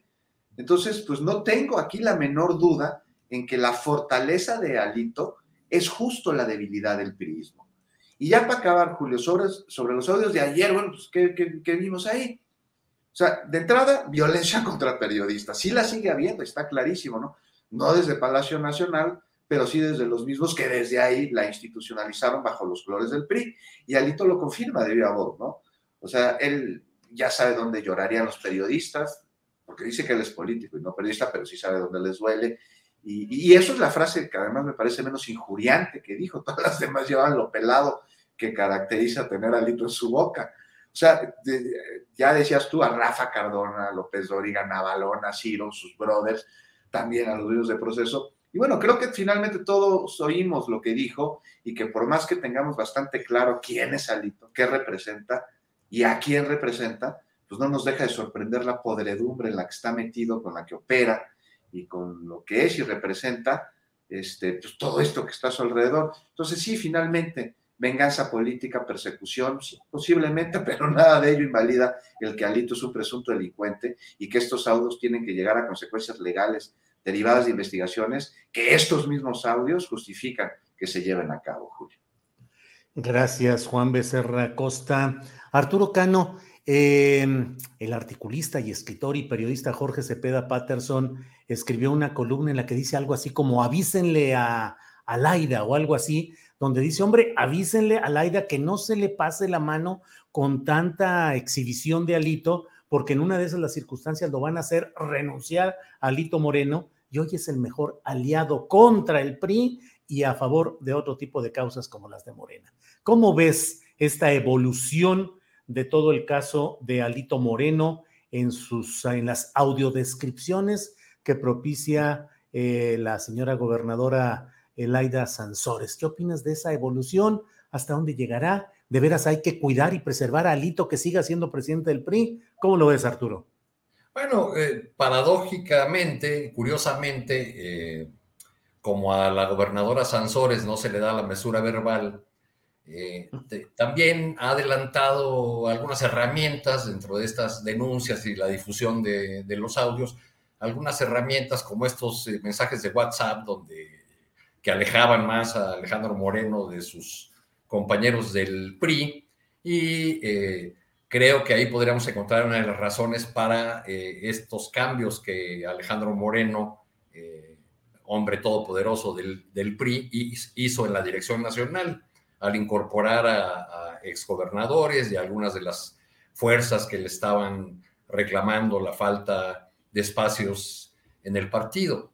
Eh, eh, se, se, incorporan pese a las críticas que habían enderezado en contra de Alejandro Moreno, porque como dijo un clásico, el poder es bonito aunque sea poquito, entonces ahí prefieren estar eh, dentro del, del, Comité Nacional del PRI, pese a que el dirigente actual vaya en caída por la difusión de, de estos audios eh, que por otro lado yo, quisiera tocar otro ángulo, aparte de lo, de lo divertido que pueden resultar, y es el ángulo de, nos han dicho desde Palacio Nacional, desde hace unos años, que ya no es como antes y que ya no se espía a nadie. Entonces, ¿quién espía al, gobernador, al exgobernador y presidente del PRI, Alejandro Moreno? ¿Cuál eh, va a ser realmente la utilidad legal de la difusión de estos escandalosos eh, audios. Y sobre todo, ya a estas alturas y después de habernos divertido algunas semanas, yo me sigo preguntando qué es lo que gana el país, qué es lo que gana nuestra democracia, qué es lo que gana la solución de los problemas nacionales con la confirmación de que el dirigente de un partido político nacional es un patán impresentable. Y creo que no se gana gran cosa eh, y creo que que ya se está convirtiendo este tema de los audios de Alito en un asunto que tendrá escasas consecuencias jurídicas y legales, este, pero que seguramente no tiene ninguna repercusión eh, en la solución de ninguno de los problemas del país. Además, Arturo, ayer la propia gobernadora Sansores dijo que tenía 80 horas más de grabaciones, es decir, dijo que ella estimaba que lo difundido hasta ahora sería alrededor de una hora, pero que todavía tenía 80 horas y que tenían, no, recuerdo si 43 mil o 48 mil eh, impresiones de mensajes de WhatsApp. Imagínate. Pues pasará como esas series de televisión que se prolongan por su éxito, que se van extendiendo y extendiendo y entonces ya los pobres guionistas empiezan a inventar este, historias que ya no son creíbles y, y, ya, pues este, digo, no todas las series son Grey's Anatomy como para durar tantas temporadas. Bien, Arturo, gracias. Alberto Nájar, ¿cómo ves cómo se está poniendo el tema respecto a estas consultas de Estados Unidos y a las cuales ya se sumó también Canadá? Eh, en busca de definir cómo se pueden resolver los conflictos que mm, perfilan que pueden darse respecto a políticas de México en materia de energéticos, en concreto de petróleos mexicanos y la Comisión Federal de Electricidad. Una pelea cantadita, porque ya nos lo habían estado diciendo desde hace mucho, pero ¿hasta dónde llegará esto? ¿Y cuáles son los límites de México en este contexto de los tratados comerciales subcontinentales, Alberto? Mira, aquí hay varias eh, aristas que es importante no perder, eh, analizar o revisar. Pues eh, una de ellas es, en términos estrictos, México no tendría por qué preocuparse demasiado, porque si bien es verdad que era una, algo que ya se había dicho que iba a presentarse, también es verdad que justamente por esta, este, esta decisión de, controversia que ya se esperaba, pues se tomaron las previsiones legales necesarias para que no pudiera haber por ese lado, por ejemplo, eh, alguna forma de que hubiera algún cambio drástico en lo que ya se negoció en el TEMEC. ¿A qué me refiero? Pues básicamente el espíritu del Tratado Libre de Comercio y ahora el TEMEC, eh, en sentido legal, era que los tres países iban a respetar ante todo sus propias constituciones, sus propios reglamentos legales y ya después se iba a negociar. Lo que se negociaba era con base en lo que cada país tenía eh, puesto en sus leyes.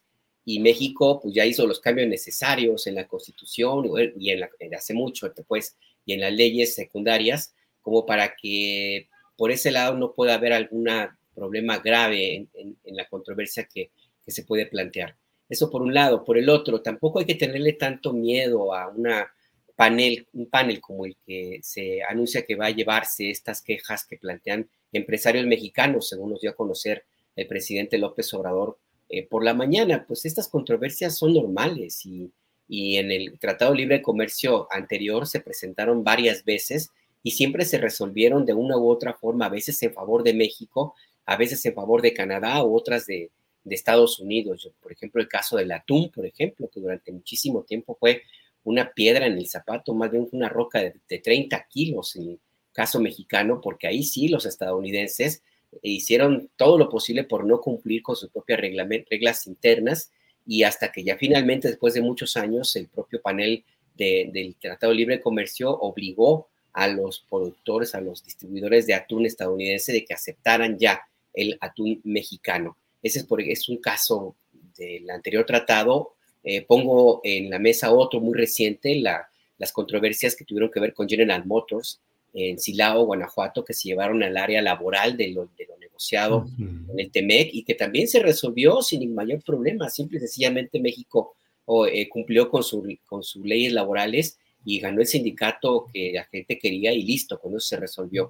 ¿Qué es lo que puede pasar aquí en el tratado de, eh, materia energética? Bueno, pues se tendrá que hacer las correcciones necesarias que no podrán salirse de lo que establecen las leyes mexicanas y eso lo tendrá que aceptar tanto el gobierno de Estados Unidos como el de Canadá, que son los que firmaron el acuerdo, y de esa forma bajarlo hacia también las empresas de los tres países que tendrán que aceptar lo que ahí se acuerde y se negocio, eh, negocio lo que se negoció, pues. Y la otra arista que me parece importante y que no podemos perder, de, de, mirarlo, pues, de, inclusive hasta con un poco de asombro, es ese gozo, esa alegría, ese entusiasmo, euforia con la cual en los medios mexicanos algunos han planteado este tema. Desde ayer a las seis de la tarde empezaron a soltar las versiones de que iba a haber este, esta, controversia que finalmente se presentó y se hizo pública y ya, eh, y se empezó a anunciar como la gran catástrofe. Y yo veo en quienes hacen los comentarios, tanto en redes sociales como en los espacios de los medios convencionales, una alegría como si hubiera ganado México el Mundial. Están festejando algo que perjudica a la economía mexicana. Y eso a mí me parece que no debemos perderlo de vista. ¿Hasta dónde llega el odio hacia un personaje, a un político que son capaces de traicionarse sus propios intereses como, mexicanos, como un país? ¿Y hasta dónde llega el odio que los ha embrutecido a tal nivel de perder de vista que esto no es más que una controversia normal como las que se han presentado, insisto, en el pasado, se presentan ahora y vendrán más. Las que gusten y manden, nada más que se ponga y haga realidad el tema del litio, ya verán, ya veremos qué cantidad de, quejas va a haber que van a empezar a negociarse y todas se van a resolver. Si no en el TEMEC, en la Organización Mundial de Comercio, pero se van a resolver, no va a pasar nada, nada, al menos de lo que están esperando y desean con tanto ahínco y ansias estos personajes de la oposición, pues para definirlos así. Gracias, Alberto. Eh, Juan Becerra Costa, ¿cómo ves el tema de mm, eh, este arribo? Podría ser como a una fase de lo judicial en el proceso político llamado cuarta transformación. Es decir, hoy se está entrando a un nivel en el cual hay, mm, va a haber litigio fuerte en la Corte respecto a la seguridad nacional o no del tren Maya y las impugnaciones que ahí se hagan. Hay otro aspecto judicial respecto a la venta de energía en exclusiva a ciertos eh, eh, a, ámbitos eh, estatales y se pide o se ha resuelto en una primera instancia que no sea de esta manera, que no haya un monopolio estatal en estos temas. Y ahora el litigio en el terreno del TEMEC si es que avanzan estas consultas que se han planteado. Pareciera que para el fin de año, pues eh, parte de la estrategia de los adversarios o los contrarios a la política del presidente López Obrador sea el pasar por los tribunales y por el ámbito judicial. ¿Qué opinas, Juan? Pues el lawfare, querido. Lawfare, pues sí. Exactamente una de las herramientas que más se utilizan desde la derecha con fines golpistas lo hemos visto en muchísimos países, tienen dos herramientas que son muy, muy, muy este, utilizadas en, en, tiempos recientes, que es la infodemia este, todos los ataques mediáticos, la comunicación política y el lawfare, ¿no? Y pues, aquí estamos, ¿de qué estamos hablando? Justo, Julio, pues, pues de consultas. O sea, es que, ¿por, qué viene el, el, lawfare? Porque se están atentando contra intereses muy añejos y muy jugosos y no están acostumbrados y de ninguna manera piensan perder a la gallina de los huevos de oro y van a acudir a todo aquel elemento que les este, pueda dar la posibilidad de no perder esto o ya, en segundo lugar, de atrasar el que dejen de gozar de estos privilegios. Entonces, estamos hablando aquí, ya más específicamente, de consultas relacionadas, pues estas, algunas medidas, ¿no? Que México este, ha puesto para evitar que se afecten intereses este, nacionales y con esto está eh, afectando intereses de empresas estadounidenses con respecto a la energía producida este, a favor de la Comisión Federal de Electricidad, también de Pemex. Es decir, están preocupados nuestros vecinos del norte sobre los cambios en, en políticas energéticas de nuestro país con lo que se busca de este lado, pues la soberanía energética y dejar atrás aquel entreguismo que con sus respectivos moches tanto se dio sí, preocupados por lo que llaman inconsistencias, así le llaman, de México con sus compromisos con el TEMEC. Pero aquí lo que está detrás, sin duda, es el verdadero poder en Estados Unidos, que es el dinero, las empresas, el, el gran capital, Julio. Y las empresas de allá acusan de un trato injusto por parte del gobierno de México, cuando claro está que el trato injusto fue al revés durante demasiado tiempo, bajo la venia del entonces gobierno de México. No hay que ocultarlo, ¿no? Y que los cambios en la política este, energética de México están afectando los intereses económicos norteamericanos. Y entonces dicen que, que con esto se está inhibiendo la, la, inversión en energías limpias. Y bueno, pues ya con ese chantaje, ¿no? Es que las energías limpias, estamos entrando en ¿no? el discurso hipócrita gabacho, porque hay que ver allá qué tanto invierte en ellos y qué tanto le representa, ya no solo en el consumo de energía, sino en emisión de contaminantes, siendo Estados Unidos uno de los países que mayor contaminan por energías fósiles y México de los que menos. Yo les pregunto, ¿ya vieron ustedes las filas de Teslas parados en las gasolineras? Porque hay que echarles gasolina. O sea, y hablan de las energías limpias como si de cambiarse los calcetines se tratara. Y, y digo, si debe existir una transición, sin duda alguna, pero allá ellos, ¿qué están haciendo mientras tienen su galón de gasolina por las nubes? Tan caro que los norteamericanos que viven en la zona fronteriza, este, pues vienen acá, como, como en escena de aquella película, no sé si la recuerdan, una noventera que se llamaba Un día sin mexicanos. Sí, claro. Buenísima. Pues ya vienen así a cargar gasolina aquí porque les es más barato. Entonces, mientras Estados Unidos busca con lupa, así, proteger a sus empresarios y con esa misma lupa dicen encontrar en el teme que inconsistencias con las obligaciones de México en los capítulos de acceso al mercado, inversión y empresas de propiedad estatal, pues Canadá ya también se subió este Prieto Azabache, ajuareado con silla tejana, además el Prieto Azabache. Y cómo no, ya ahí medio lo mencionaba Alberto, mira, los canadienses son dueños de tantas empresas mineras que hay en nuestro país y ahora pues ven al oro blanco, el litio cada vez más lejano de sus garras, cuando han estado acostumbrados a vaciar zonas ricas de minerales para enriquecerse al tiempo en el que en esas comunidades de donde han extraído su botín, ahí no invierten ni un peso. Y los mineros y sus familias viven en condiciones miserables. Y bueno, se va a analizar, ¿no? Se va a analizar esta solicitud de consultas. No es tema nuevo. Desde hace buen rato existe la inconformidad y el señalamiento de estas presuntas inconsistencias supuestas. Y ya para acabar pronto, recordemos que en el capítulo de energía del TEMEX se establece ahí claramente, en dos párrafos, se ha dicho una y otra vez, el derecho absoluto soberano de México para decidir en materia de política energética. Y esto, pues de acuerdo con, la, con, el artículo 27 de nuestra Constitución.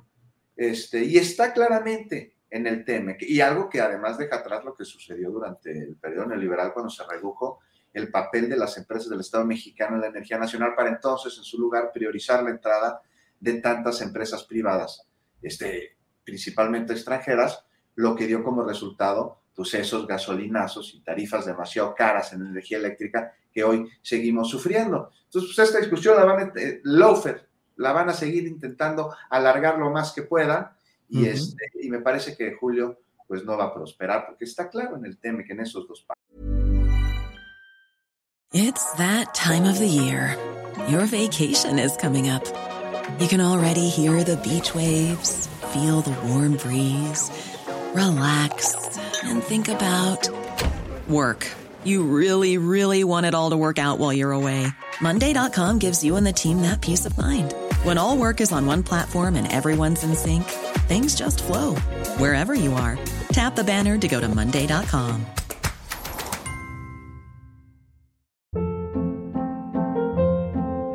Hold up. What was that? Boring. No flavor. That was as bad as those leftovers you ate all week. Kiki Palmer here, and it's time to say hello to something fresh and guilt-free. Hello Fresh. Jazz up dinner with pecan-crusted chicken or garlic butter shrimp scampi. Now that's music to my mouth. Hello Fresh. Let's get this dinner party started. Discover all the delicious possibilities at hellofresh.com.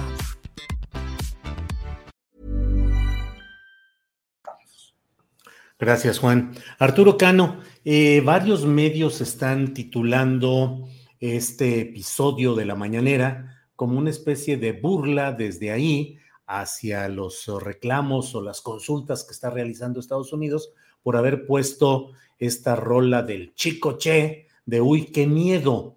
Eh, en el equipo de tripulación astillero analizamos y Adriana Buentello nos hizo ver con mucha claridad cómo eh, la secuencia de la, de la argumentación del presidente de México había incluido a críticos con nombre y apellido, a Riva Palacio, a Dresser, diciendo eh, eso lo que el propio Alberto Nájar decía con mucha claridad. Parecería que hay un gusto, así como haber ganado un campeonato mundial de fútbol, de decir, ahora sí se viene encima, Estados Unidos va a aplastar lo que ellos no han podido aplastar política y electoralmente, la expectativa de que Estados Unidos intervenga al fin y aplaste o golpee o, o haga algo contra el gobierno de López Obrador.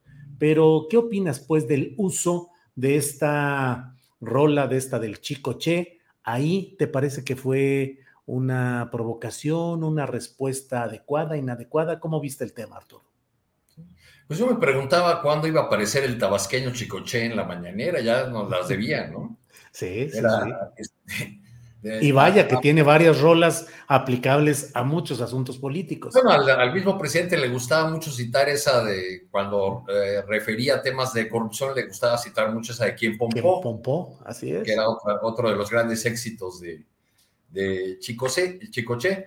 Pues yo, yo no sé si ya podemos seguir diciendo que la eh, que la presentación de estas controversias por Estados Unidos y Canadá era un sueño dorado de la oposición, porque también podríamos decir, quizás sería más eh, conveniente decir que se trataba de un ruego, más, Que de un, más que de un sueño, de un ruego, eh, vengan y pongan en orden al populista.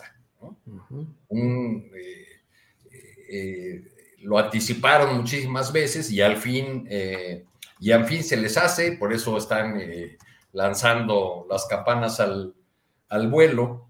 Este, pero creo que independientemente de, cómo lo eh, manejen algunos medios, de algunos eh, opinadores que adversan ya de manera sistemática al, al presidente, estas controversias sí, desde mi punto de vista, sí marcan un punto de inflexión en lo que va a ser la confrontación política que veremos en adelante. Eh, digamos, vienen a, coronar toda una serie de, procesos que hemos vivido en estos años, en los cuales a través de las leyes, eh, eh, de los instrumentos jurídicos, se trata de, frenar obras, que, obras o acciones que son muy importantes para el gobierno. En este caso, pues las controversias de, de los socios comerciales van directamente a uno de los ejes o a uno de los eh, centros de, interés mayor del, gobierno actual, que es el tema de la soberanía energética, de la, esta promesa de, la autosuficiencia energética. Pero no solamente este asunto tiene ocupados a una buena parte de los funcionarios en posiciones claves en el gabinete del presidente López Obrador.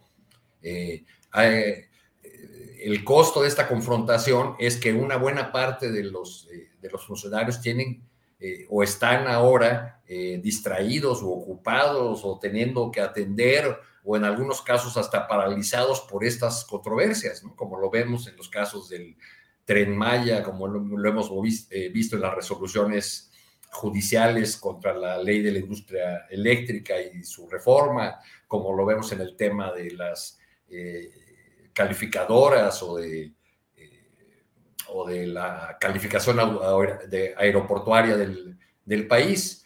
Entonces creo que ahí hay un, un, un mensaje, este que llega desde los socios comerciales, que puede alentar a los adversarios del, presidente López Obrador a unirse con mayor fuerza con todos estos frentes que están abiertos. Eh, pienso, por ejemplo, en, las iglesias y, su postura y el activismo que están teniendo en, este, en estos días respecto del tema de seguridad. Hoy, hoy o ayer eh, la Compañía de Jesús lanzó otro comunicado a un mes de los asesinatos de los dos religiosos en la, eh, en la Tarahumara.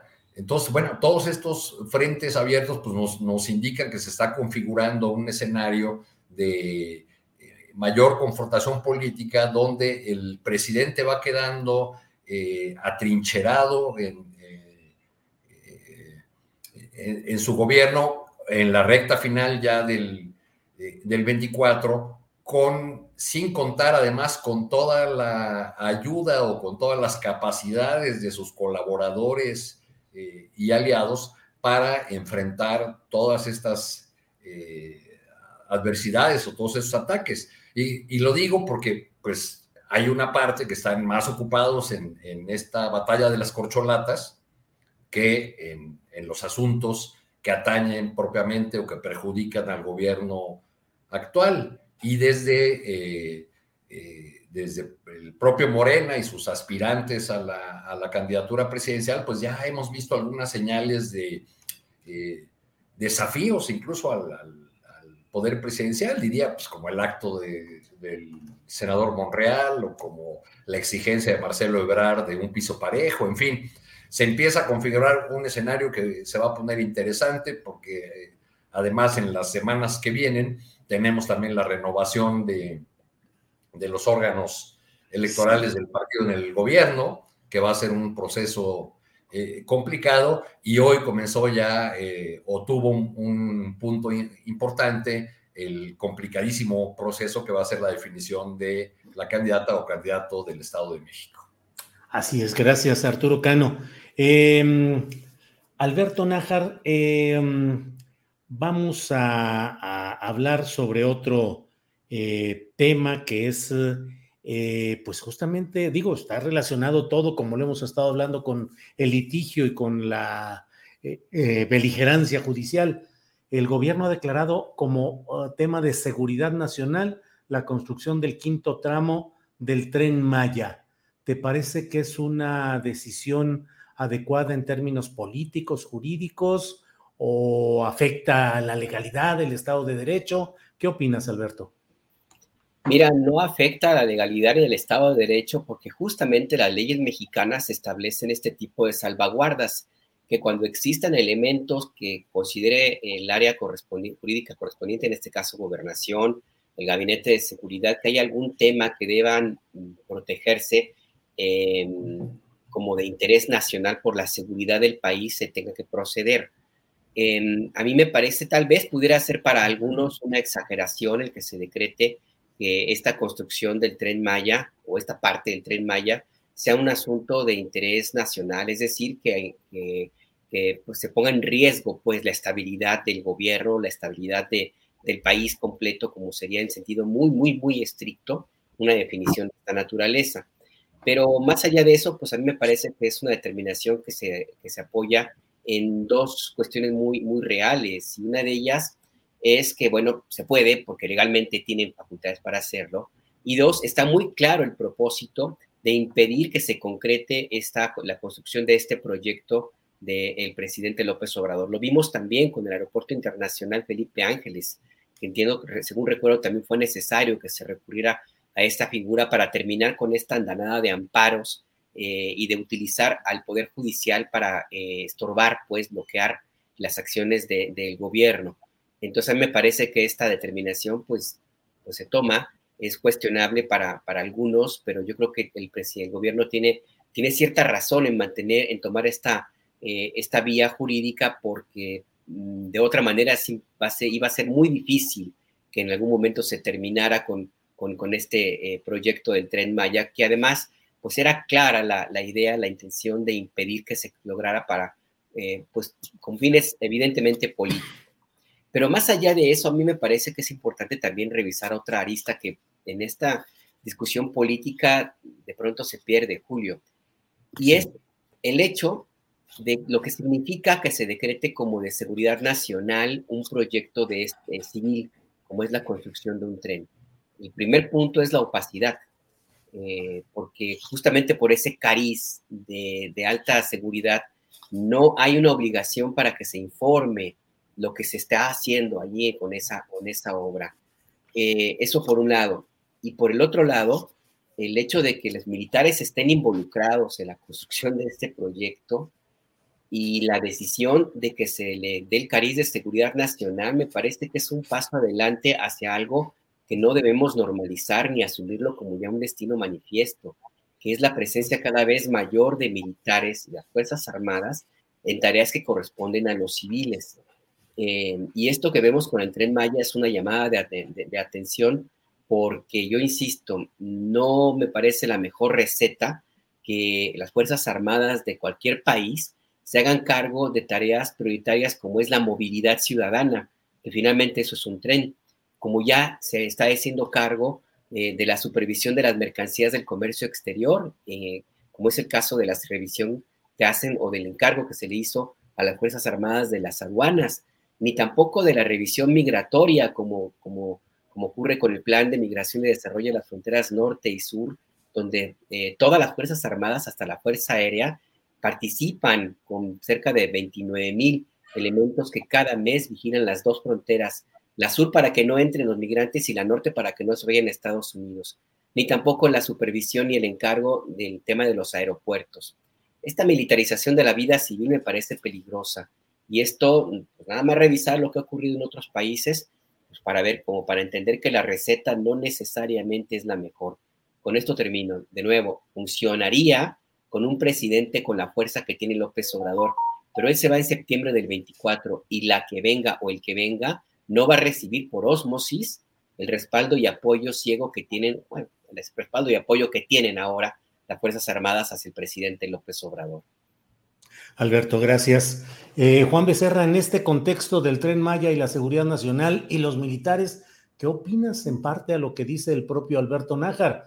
Eh, ¿Qué pasará después? ¿Cuáles son los riesgos? ¿Qué opinas de esta decisión de decretar como seguridad nacional el tren Maya que implica uso de enormes cantidades del erario para tareas de construcción que quedarían así eh, sustraídas al escrutinio natural de las obras civiles y también los riesgos de que quien quede más adelante no tenga la misma visión ni el mismo eh, control político de las Fuerzas Armadas como hoy parece ser con el caso del presidente López Obrador. Juan.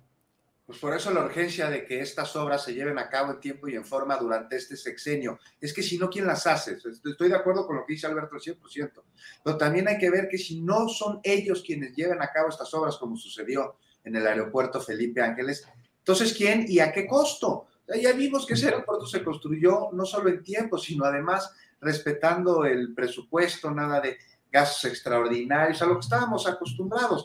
Y además se utilizaron los conocimientos, la infraestructura y las capacidades del el ejército para llevar a cabo este tipo de obras, algo que pues, no estaba en sus funciones, aunque sí en sus atribuciones, pues está está claramente, pero no en sus funciones a las que estamos acostumbrados y que sí, si llega alguien después, eh, pues habríamos de ver si tiene esta fortaleza y esta relación con las Fuerzas Armadas de nuestro país. Por eso urge que se acaben, por eso urge que, a través de las Fuerzas Armadas se construyan las bases y los cimientos de lo que esta transformación requiere para que después se siga avanzando. Y la obra del tren Maya es asunto de seguridad nacional. Muchos se preguntan el por qué. La pregunta surge, me parece, pues debido ahí a un significado, ¿no? Julio, no estás de acuerdo que existe sobre este concepto. que Se puede tener, y es que lo vemos como algo de manera implícita con rifles, con armas, con inteligencia militar, con aviones de guerra, espionaje, en fin, todo lo que esperaríamos ver en una película gabacha de esas que, que, son muy palomeras, que incluso hasta podría llamarse así, ¿no? Seguridad nacional. Y no, la seguridad nacional no solo es eso. De hecho, hay asuntos que son de mayor importancia y urgencia, como por ejemplo los recursos naturales.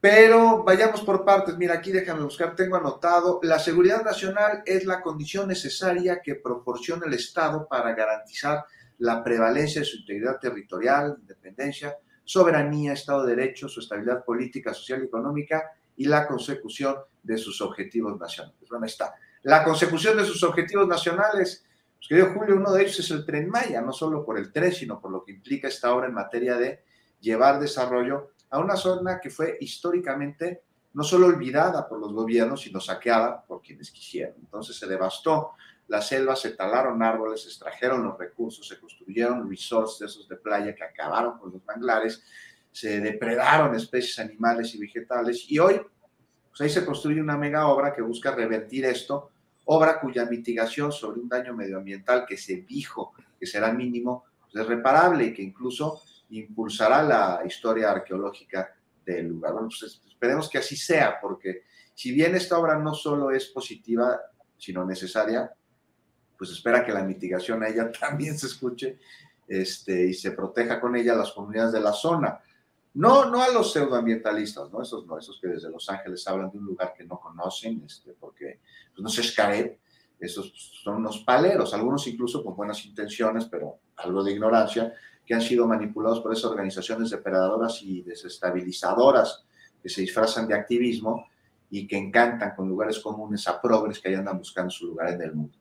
No, no, ellos no, pero sí hay que escuchar a las comunidades aledañas a la obra, una que sin duda pues, está planeada en su beneficio y un beneficio que, se busca otorgarles, por ello se debe trabajar en conjunto con ellas y que, y que se acabe cuando tiene que terminar y que empiece a, a llevarse a cabo la operación, que habremos de ver también quién será el encargado de tenerlo muy en claro de la operación de este, este, de este tren, de esta herramienta de movilidad en nuestro país, pues porque van a ser las Fuerzas Armadas, las Fuerzas Armadas de México. Gracias, Juan.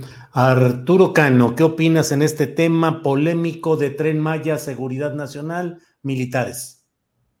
Pues que es mucho estirar la liga decir que es un tema de seguridad nacional, o sea, basta leer el, el artículo relativo para darnos cuenta que, pues, eh, dónde están los supuestos de defender la integridad territorial o la soberanía, en fin, pues en otros gobiernos ha sido utilizado, eh, en el sexenio de Peña Nieto, por ejemplo, se usó, la misma herramienta para, por ejemplo, para adquisiciones, ¿no? Para, compras que no querían los peñistas que estuvieran bajo el escrutinio público, entonces se usó ese argumento para para, quiero recordar que, por ejemplo, para la compra de equipos de seguridad, para las fuerzas de seguridad, entonces me parece que ahí hay una, eh, digamos, una, una, salida que fue la última que encontró el, gobierno en este afán de, del presidente López Obrador, que ya, del que ya hemos hablado muchas veces en esta mesa, de esta prisa, esta urgencia, esta eh, manera que ha tenido de ir apretando y apretando las las tuercas a las empresas que están construyendo los otros tramos, eh, todos los cambios que ha habido en este, que ha sido el resultado el más complicado, el tramo 5, porque si ustedes recuerdan, eh, eh, se, se, dijo en primera instancia que sería un tramo elevado, ¿no? que habría un tramo elevado de Cancún a Playa del Carmen, o no me acuerdo si hasta Tulum, en fin, ha habido, se han ido dando varios cambios en el, en el trazo, nunca lo suficientemente explicados, este, hay eh, eh, efectivamente algunos intereses de, por supuesto, de, la alianza opositora y también intereses económicos eh, que se oponen a, esta obra, que, se disfrazan de una preocupación ecológica a sus intereses, pero también hay en el movimiento de oposición al tren Maya personas muy respetables, eh, ambientalistas de adeveras, a, a los que el presidente llama pseudoambientalistas, que llevan muchos años trabajando en el territorio, gente que vive incluso en, en Quintana Roo, que vive en las comunidades, que desde ahí está alertando sobre los riesgos de la de este tramo, para la fauna, para la flora. Entonces, creo que pues, ese debate ya está demasiado polarizado, que hay poco espacio para, mm, para la discusión, pero que ahí van a quedar las, las evidencias de, por ejemplo, del análisis que, grupos de ambientalistas serios hace unas semanas vi, eh, eh, una mesa redonda donde analizaron la, la, manifestación de impacto ambiental y mostraron todas sus inconsistencias y no identifico entre ellos sino a personajes que han estado comprometidos durante muchos años con eh, las comunidades, con la defensa del medio ambiente y también con el desarrollo de, de esos lugares que, eh, que no necesariamente, digo, nos vamos a llamar pseudocafetaleros a los pequeños productores de café que le reclaman al presidente el apoyo a Nestlé. Claro, claro, que es otro tema igual de complicado el de, de la Nestlé. cafetaleros que tienen una o dos hectáreas. Que son eh, eh, víctimas de los acaparadores, a los que Nestlé, ese gigante mundial de los alimentos, les compra en una bicoca su, producto, bueno, pues ese es, eh, eh, no creo que a esos pequeños cafetaleros podamos endilgarles esas etiquetas que de manera injusta, me parece, se les aplican desde, eh, desde el poder presidencial. Gracias, Arturo. Alberto Nájar, bueno, pues parece que Dígase lo que se diga, eh, profesora Delfina, ya tenemos como candidata, eh, precandidata, apenas esbozada, pero todo avanza ya muy claramente. Hoy se ha dado a conocer la lista de los eh, personajes, de los precandidatos que habría, que se les denomina aspirantes a la coordinación estatal de defensa de la cuarta transformación, pero en esencia todo camina, pienso yo, salvo tu opinión, Alberto, a tambor batiente a favor de Delfina Gómez para candidata de Morena al gobierno del Estado de México. Sí, yo también creo que Delfina, pues hoy recibió un respaldo importante. Yo no sé si realmente hubo una encuesta y si la encuesta se hizo, una, cuánto costó, con quién, cuánto. Dicen que fueron 1.200 llamadas telefónicas en las que se preguntó la opinión a los, a los que encuestados sobre el conocimiento y no sé qué otras preguntas habrán hecho, pero sobre todo el conocimiento de 68 precandidatos. Fueron los que se anotaron para eh, ser postulados o, buscar ser postulados como candidatos a, gobernador por parte de... ¿Tú, hubieras, si te hubieran encuestado, Alberto, ¿tú hubieras aguantado la lectura de los 68 nombres o cómo la hicieron? no, no, no, me explico cómo habrán hecho eso. Pues justamente por eso es que yo tengo mi duda de si realmente hubo esa encuesta. O sea, 68, imagínate nada más te ponen 68 nombres. Pobre Mario Delgado, imagínense estar contestando y respondiendo 1200 llamadas, pues debe haber sido bastante impactante para él. Pues, Alberto. seguramente, o a lo pues sí, seguramente sí habrá sido un poco desgastante. Ahora entiendo por qué algunas de sus decisiones, cuántas encuestas no habrá tenido que responder, cuántas gubernaturas han resuelto ya. Imagínate pues, todas las encuestas que ha respondido. Pero sí, yo, yo veo por ahí que Delfina Gómez sí parece que avanza. Desde un principio el presidente López Obrador expresó su respaldo tácito, eh, lo cual implica pues abierto pues también hacia Delfina Gómez. Mi pregunta más bien es hasta dónde Higinio Martínez, que es el otro que salió, según es, en esta encuesta, creemos que se aplicó realmente como el otro eh, candidato, precandidato con posibilidades de, ser el, próximo gobernador del Estado de México. Yo no sé hasta qué punto eh, Higinio Martínez esté dispuesto a disciplinarse si es que se mantiene esta, lo que hasta ahora parece decisión desde Palacio Nacional de que sea Delfina Gómez la candidata al gobierno del Estado de México y no sé hasta dónde Delfina Gómez y quienes la respalden estén dispuestas a la negociación y ceder lo que tengan que ceder para conseguir el apoyo de Higinio. Yo creo que ahí eh, Arturo y Juan pueden tener, y tú mismo, Julio, una mayor respuesta a la que yo eh, podría tener, hasta dónde realmente Higinio Martínez sería o no el fiel de la balanza para un eventual triunfo de Delfina en las elecciones de 2023, si realmente lo necesita hasta dónde, cuánto, cómo y, qué papel jugó en la elección anterior. Pero por lo pronto ahora, pues ahí está, esta encuesta con todos sus bemoles. Y sí, pues parece más bien una, un espaldarazo, al menos de Morena hasta ahorita, a Delfina Gómez, Julio. Gracias, Alberto. Juan Becerra Costa, en algunas entrevistas, pues la verdad es que Higinio Martínez, el otro aspirante eh, a, la, candidatura de Morena a la gubernatura, y el virtual jefe político del grupo Texcoco, eh, pues se mantiene en una actitud que pareciera que de veras le está costando el aceptar que Delfina vaya a ser la candidata. ¿Crees que sea parte de la escenografía política que se da finalmente para luego negociar? ¿Habrá riesgos de ruptura o finalmente habrá final feliz con una candidatura unida? Horacio Duarte, Eugenio Martínez con Delfina Gómez. Ya sé que no tenemos bolita de adivinar, pero ¿qué, ¿qué opinas, Juan Becerra? Mira, yo creo que finalmente va a haber una historia feliz en la que va a haber alguien triste, querido Julio. Pero la historia. ¿Estás con el mazo dando o qué? Exactamente, la historia feliz las que no se van a conocer. Y me parece que quien se tenga que cuadrar se va a terminar cuadrando este, a través de las este, medidas que se requieran, digamos, para ello. Aquí eh, esta elección implica muchísimo, porque al principio del sexenio el presidente López Obrador, y me acuerdo que lo discutíamos aquí, decíamos cómo hay simbolismos. Necesitamos todavía más acciones, porque empezó mucho con el simbolismo. El simbolismo del Estado de México es brutal, ¿no? Hablábamos hace rato de que Alito es el anticristo del PRI. Bueno, me parece que como señal del apocalipsis eh, revolucionario e institucional, pues uno de sus jinetes va a ser aquel que con la urna le arrebate el Estado de México al PRI, este terruño que han tenido de manera histórica, cuna de tantos grupos de poder que si repites tres veces su nombre, dicen los agoreros, se te aparece el innombrable. Así que cuidado con andar pronunciando la frase grupo Tlacomulco.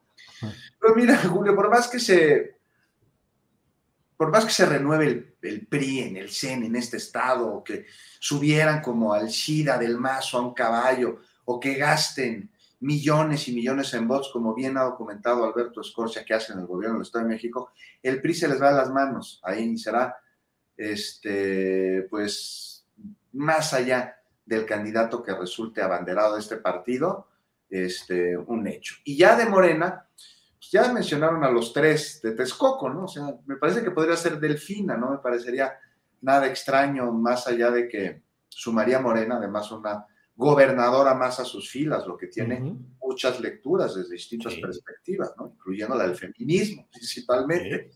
Y por supuesto, además, Delfina cuenta con una amplia trayectoria en en México, fue la candidata en los comicios anteriores. Horacio Duarte, por su parte, también está en la lista de los posibles candidatos, igual que Higinio. ¿Y cuántos? ¿65 más? Sí, porque son. Sí, sí, sí. ¿no? Bueno, sobre Delfina, Horacio Duarte, Higinio Martínez, destacar que son parte de este grupo llamado de Acción Política en el Estado de México, una formación de izquierda nacida hace 30 años Así que, o sea, la candidatura seguramente va a quedar adentro de esta agrupación, lo que ya pues, es de llamar la atención en el asunto que mencionabas al inicio de esta intervención sobre cómo van a llevarse a cabo los acuerdos y si se van a alinear a ellos los involucrados. Y pues, tendremos entonces esta candidatura texcocana, muy cercanos al presidente los tres desde hace tiempo, gente de absoluta confianza, no, imposible no olvidar el papel de Duarte durante el desafuero ni los años que Martín nos ha acompañado al presidente, al igual que Delfina, muchos. Y es justo, me parece, esta última quien, pues, este, está arrasando en las encuestas de su preferencia. Ahora el tema, ya para acabar, Julio, va a ser quién va a suplir al candidato en su encargo, porque no, no es asunto menor, ¿eh? eh Delfina es secretario de Educación Pública maestra que conoce muy bien el magisterio y los problemas que lo aquejan. Duarte está encargado de las aduanas, tema primordial en el combate a la delincuencia y a la corrupción, banderas de este gobierno. Es que por las aduanas entra y sale de todo. Y trae una historia ahí de pantanos criminales que Horacio Duarte pues, está enfrentando con resultados. Y bueno, Martínez y su posición en el Senado tal vez no represente tanto sacrificio, este, debido a que además su suplencia seguramente seguirá el trazo que le dé. Pero aquí lo importante es que el Estado de México va a cambiar de color y lo más interesante será ver pues qué resultado arroja esto a la ciudadanía de un Estado azotado por el saqueo, por la delincuencia y olvidado en sus necesidades. Hoy por un gobernador que no sabemos bien si ahí es muñeco de cera o nomás un holograma. Esperaremos a ver resultados allá en el Estado de México, porque esa va a ser a su vez la antesala para la elección grande del 2024. Bien, Juan, muchas gracias. Arturo Cano, estamos ya en la parte final, son las 2 de la tarde con 56 minutos. Por favor, tus pronósticos o vaticinios, ¿será eh, ya eh, irreversiblemente Delfina la candidata de Morena al gobierno del Estado de México? Uno, y dos, ¿a qué embajada enviarán a Alfredo del Mazo? Arturo, por favor. Pues eh, yo creo que no me queda otra más que sostenerme en lo que dije aquí hace dos o tres semanas, porque si recuerdan, yo dije que, ya estaba cantada la candidatura para la maestra, la maestra Delfina. Eh, hay varias lecturas interesantes de la encuesta que hoy presentó Mario Delgado. Eh, Irán ahora van a medir, después de haber medido el conocimiento, eh, ahora van a medir a los candidatos y las, las preferencias. Sé que van a incorporar a un séptimo, habría tres hombres, tres mujeres y van a incorporar a un séptimo candidato que me dicen fuentes de Morena que será Juan Hugo de la Rosa, el, un ex presidente municipal de Ciudad de Nezahualcóyotl. Entre las lecturas interesantes de esta encuesta, tal como fue presentada, fue que pues Horacio Duarte no levantó nada, que eh, Higinio, que empleó muchos recursos políticos y económicos para tratar de crecer en esa temporada, pues realmente no creció. Se registraba cuando comenzó su activismo y sus mítines, registraba un conocimiento cercano al 30%, incluso hoy presentaron el de 28.8, entonces no, no tuvo mayor efecto. Hubo otro personaje que también invirtió en muchos espectaculares, la alcaldesa de Tecama, que María Gutiérrez, y pues creo que quedó el sexto, lugar entre las mujeres. Eh, uno más que, que salió alto, este, aunque ya está eh, con tache sobre su nombre, es el alcalde de Catepec, Fernando Vilchis, quien ha llegado a amenazar con irse al PRI si no lo hacen candidato. Y por ahí me llamó la atención la aparición de una candidata o una aspirante de nombre Hilda Ramírez. Yo no pude encontrar información sobre ella, entonces, pues está muy extraña esa, encuesta. En resumen, diría que la nota de, esta, de este día es que Higinio Martínez llegó vivo a la encuesta, que sumó en el camino muchísimos apoyos importantes del Estado de México. Basta ver el desplegado que firmaron los diputados locales y el hecho de que su representante en la presentación de la encuesta el día de hoy fue Maurilio Hernández, quien es nada menos el coordinador de los diputados en el Congreso del Estado de, México. Eh, llega vivo, llega con muchos apoyos, Higinio Martínez, pero llega sin el apoyo más importante que es el de Palacio Nacional. Entonces, me parece que, me parece que sería eh, Delfina, a quien entre paréntesis yo no creo, porque, porque mantengo contacto con profesores, con, con gente involucrada en el tema educativo, no creo que vaya a ser extrañada la maestra Delfina eh, en la Secretaría de Educación Pública ni entre los docentes y las docentes.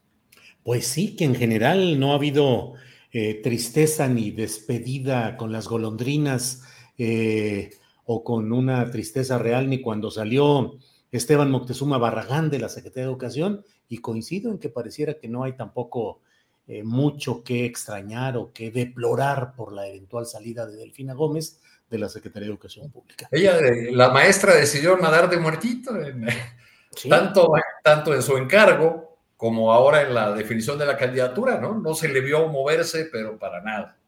Eh, así es.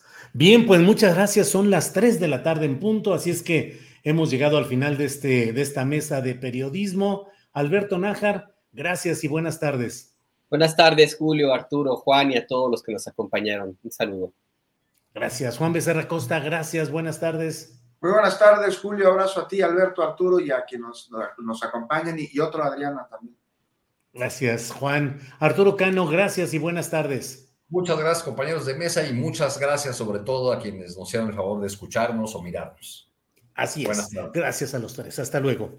Bien, pues eh, son las 3 de la tarde en punto y es la hora ideal para invocar la aparición de Adriana Buentello, que ya debe estar aquí. Adriana, buenas tardes.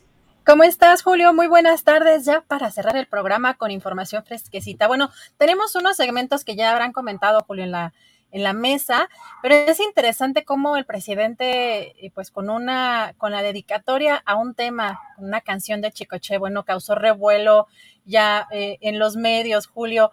No sé si te parece que escuchemos al presidente hoy. Hay pues un tema interesante, eh, particularmente de interpretación, creo, Julio, para quienes vimos varias veces, porque ya los medios, ya sabes, sobre todo el periódico Reforma le daban vuelo a, esta, a esta canción que el presidente hoy anunció em, como dedicatoria en general a este tema, pero como si fuera dedicada específicamente a, Estados Unidos de, de Chicoche, esta, esta canción. Y fíjate que eh, pues estuvimos varios, varios minutos escuchando una y otra vez y resulta un poco complejo eh, que el propio presidente Julio no sea claro a quién está dedicando la canción, porque fíjate que habló mucho de los empresarios, sobre todo mexicanos, que estarían haciendo mucho eco de estas quejas o serían los principales eh, quejosos en este tema con el TEMEC y impulsados también en el caso de algunos perfiles mediáticos, columnistas o periodistas eh, o portales informativos. Si te parece, Julio, vamos a escuchar este primer eh, segmento donde pues señala que principalmente son eh, empresarios mexicanos los que estarían detrás de estas quejas. Vamos a escuchar, Julio. Eh, hay una inconformidad promovida por algunos empresarios, más que nada de el país nuestro, más que de los estadounidenses o canadienses, sobre nuestra política energética. Entonces ayer eh, se dio a conocer formalmente de que se va a pedir una revisión, una aclaración sobre nuestra política en materia energética, porque supuestamente afecta el tratado que tenemos con Canadá y con Estados Unidos. Es un mecanismo que está establecido. Incluso nosotros hemos pedido este, este mecanismo de aclaración pero si ustedes ven la información, todos los del Reforma, y desde luego Carmen Aristegui, ¿cómo se llama?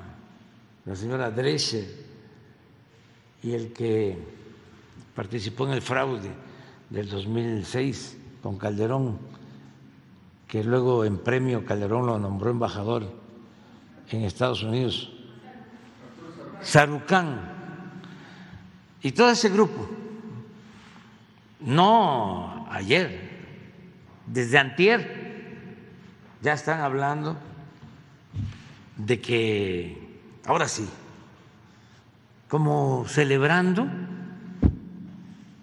que nos sancionen por nuestra política energética. Pues sí, así están las cosas verdaderamente. Desde ayer, efectivamente, dice el presidente desde antier, pero a mí me pareció que ayer en la tarde se desató la serie de comentarios en los cuales eh, se dice algo así como, se los habíamos dicho, habíamos advertido que iba a llegar esto. Ya llegó la hora, ahí vienen, ya está encima Estados Unidos, eh, con un sentido muy peculiar en el cual no se equilibra el análisis con analizar cuál es la propuesta finalmente del, gobierno mexicano en materia de buscar, yo a veces me resisto a usar el término de soberanía, porque en este mundo globalizado, realmente qué nación puede invocar una verdadera soberanía, pero sí el interés nacional, que ese sí es legítimo y lo mantienen todas las naciones, en el sentido de México buscar que haya la producción de energéticos que no lo convierta a México en una, eh, en una nación de trapo que con cualquier movimiento extranjero quede en la mayor indefensión. Entonces, bueno, sí habrá que ver hasta dónde llega todo esto, pero resulta de entrada muy poco agradable el ver estas reacciones de críticos y opinantes que parecieran festejar que pueda haber un problema para México en un tropiezo en este tema del TEMEC y que parecían además estar muy contentos con que haya una especie de intervención extranjera que les ayude a encontrar respuestas y avances en lo que ellos como ciudadanos mexicanos y en el ejercicio de su ciudadanía en México no han podido lograr a través de partidos o de candidatos o de cargos de elección popular. Adriana. Julio, pero también hay que reconocer que los propios medios de comunicación, cierto tipo de medios, impulsan que haya este tipo de roces con Estados Unidos, cuando además aseguran que hubo una reacción específica al gobierno de Estados Unidos, en este caso con esta canción de Chicoche, Uy, qué miedo, y también de la responsabilidad del presidente de no ser tan enfático en a quién va dirigida esa canción, porque sí, efectivamente, si uno no ve con detalle eh, el segmento y cómo se desarrolló, porque lo que sí quedó claro, Julia, es que elogió tanto a Joe Biden como a Kamala Harris, la, que respetan la soberanía de México, hizo halagos en por lo menos dos ocasiones hoy en la conferencia mañanera, por lo cual resulta eh, de alguna manera ilógico pensar que esta canción va dirigida al gobierno de Estados Unidos. Claro que obviamente hay un trasfondo, no es una cuestión directa como para mandarle un mensaje al gobierno de Estados Unidos, pero sí a estos intereses eh, económicos, empresariales, que también vendrían impulsados desde México, como el propio presidente lo dijo cuando menciona que son entreguistas. Pero eh, sí es un tema también de eh, de interpretación que lamentablemente dejó ahí el presidente como que cupiera esa interpretación. Vamos a escuchar este segmento, Julio, porque además el presidente sí mencionó algo también importante. Dijo que... por una parte recordó la, el, cómo se negoció una parte del TEMEC, porque hay que recordar que todavía se estaba negociando cuando el presidente López Obrador era presidente electo y él estuvo involucrado y que incluso se consultó a Jesús Seade, que fue uno de los participantes en este equipo negociador, y aseguró, eh, le aseguró Jesús Seade a López Obrador que no había ningún problema, en ninguna violación al tratado, pero que los entreguistas o los ultraconservadores son entreguistas y que quieren que le vaya mal al país, y fue así que dedicó esta canción. Vamos a escuchar, Julio. Yo les cuento de que cuando estábamos revisando lo del tratado, ya habían negociado los del gobierno anterior un capítulo completo en donde se comprometía México con una política que nosotros consideramos violatoria de nuestra soberanía en materia energética. Y como estábamos de observadores, era yo presidente electo, dije que eso no lo aceptábamos. Que rompieron las pláticas, como una semana, diez días, presiones de todo tipo del gobierno mexicano, porque ya habían aceptado el que estaba en economía en el gobierno anterior. Son más entreguistas que los ultraconservadores. Es increíble. Entonces, ahora traen eso. No va a pasar nada pero ya se están frotando las manos, este, hablando de que ahora sí vamos a terminar este, con esto de que, nos van a, llamar a cuentas ¿no? para que expliquemos la política energética de nuestro país, que nos este, tiene muy preocupados. Eh, a ver si consigues a mi paisano Chicoche y, ponemos esa de, uy, qué miedo. Ahora que empezaron con esto, le mandé un texto, una consulta a Jesús Seade, que fue el que nos representó en la negociación. Y ahí tengo la respuesta. No hay ninguna violación. Quieren este, que nos vaya mal. Son entreguistas es que les lavaron el cerebro, fueron muchos años de política neoliberal. El presidente Biden siempre menciona su respeto a nuestra soberanía y siempre habla de que el trato entre México y Estados Unidos lo considera en pie de igualdad. Pues así están las cosas. Para quienes eh, en el propio chat preguntan qué onda con, que por qué no pusimos la sección musical de Chicoche, pues no podemos por razón de derechos de autor, dado que utilizar segmentos musicales sin el permiso o sin el pago para la ejecución pública de esas piezas musicales, pues suele ser castigado por el propio YouTube. Así es que Adriana Buentello de manera adecuada brincó ese pedacito y nos quedamos sin la bailada de la cumbianchera esa eh, de Chicoche Adriana ni cantarla ni tararearla. Aquí les recordamos a veces hasta nuestros invitados que de pronto tararean. Recuerdo alguna vez a Ricardo Monreal tarareando algo y nosotros los infartados a ver si no nos, no nos sancionaban con, con, con, eso porque son tremendos. Incluso hay veces que dicen, no, le, falta ilustrar, le falta, ¿por qué no pusieron tal video? ¿Por qué tal cosa?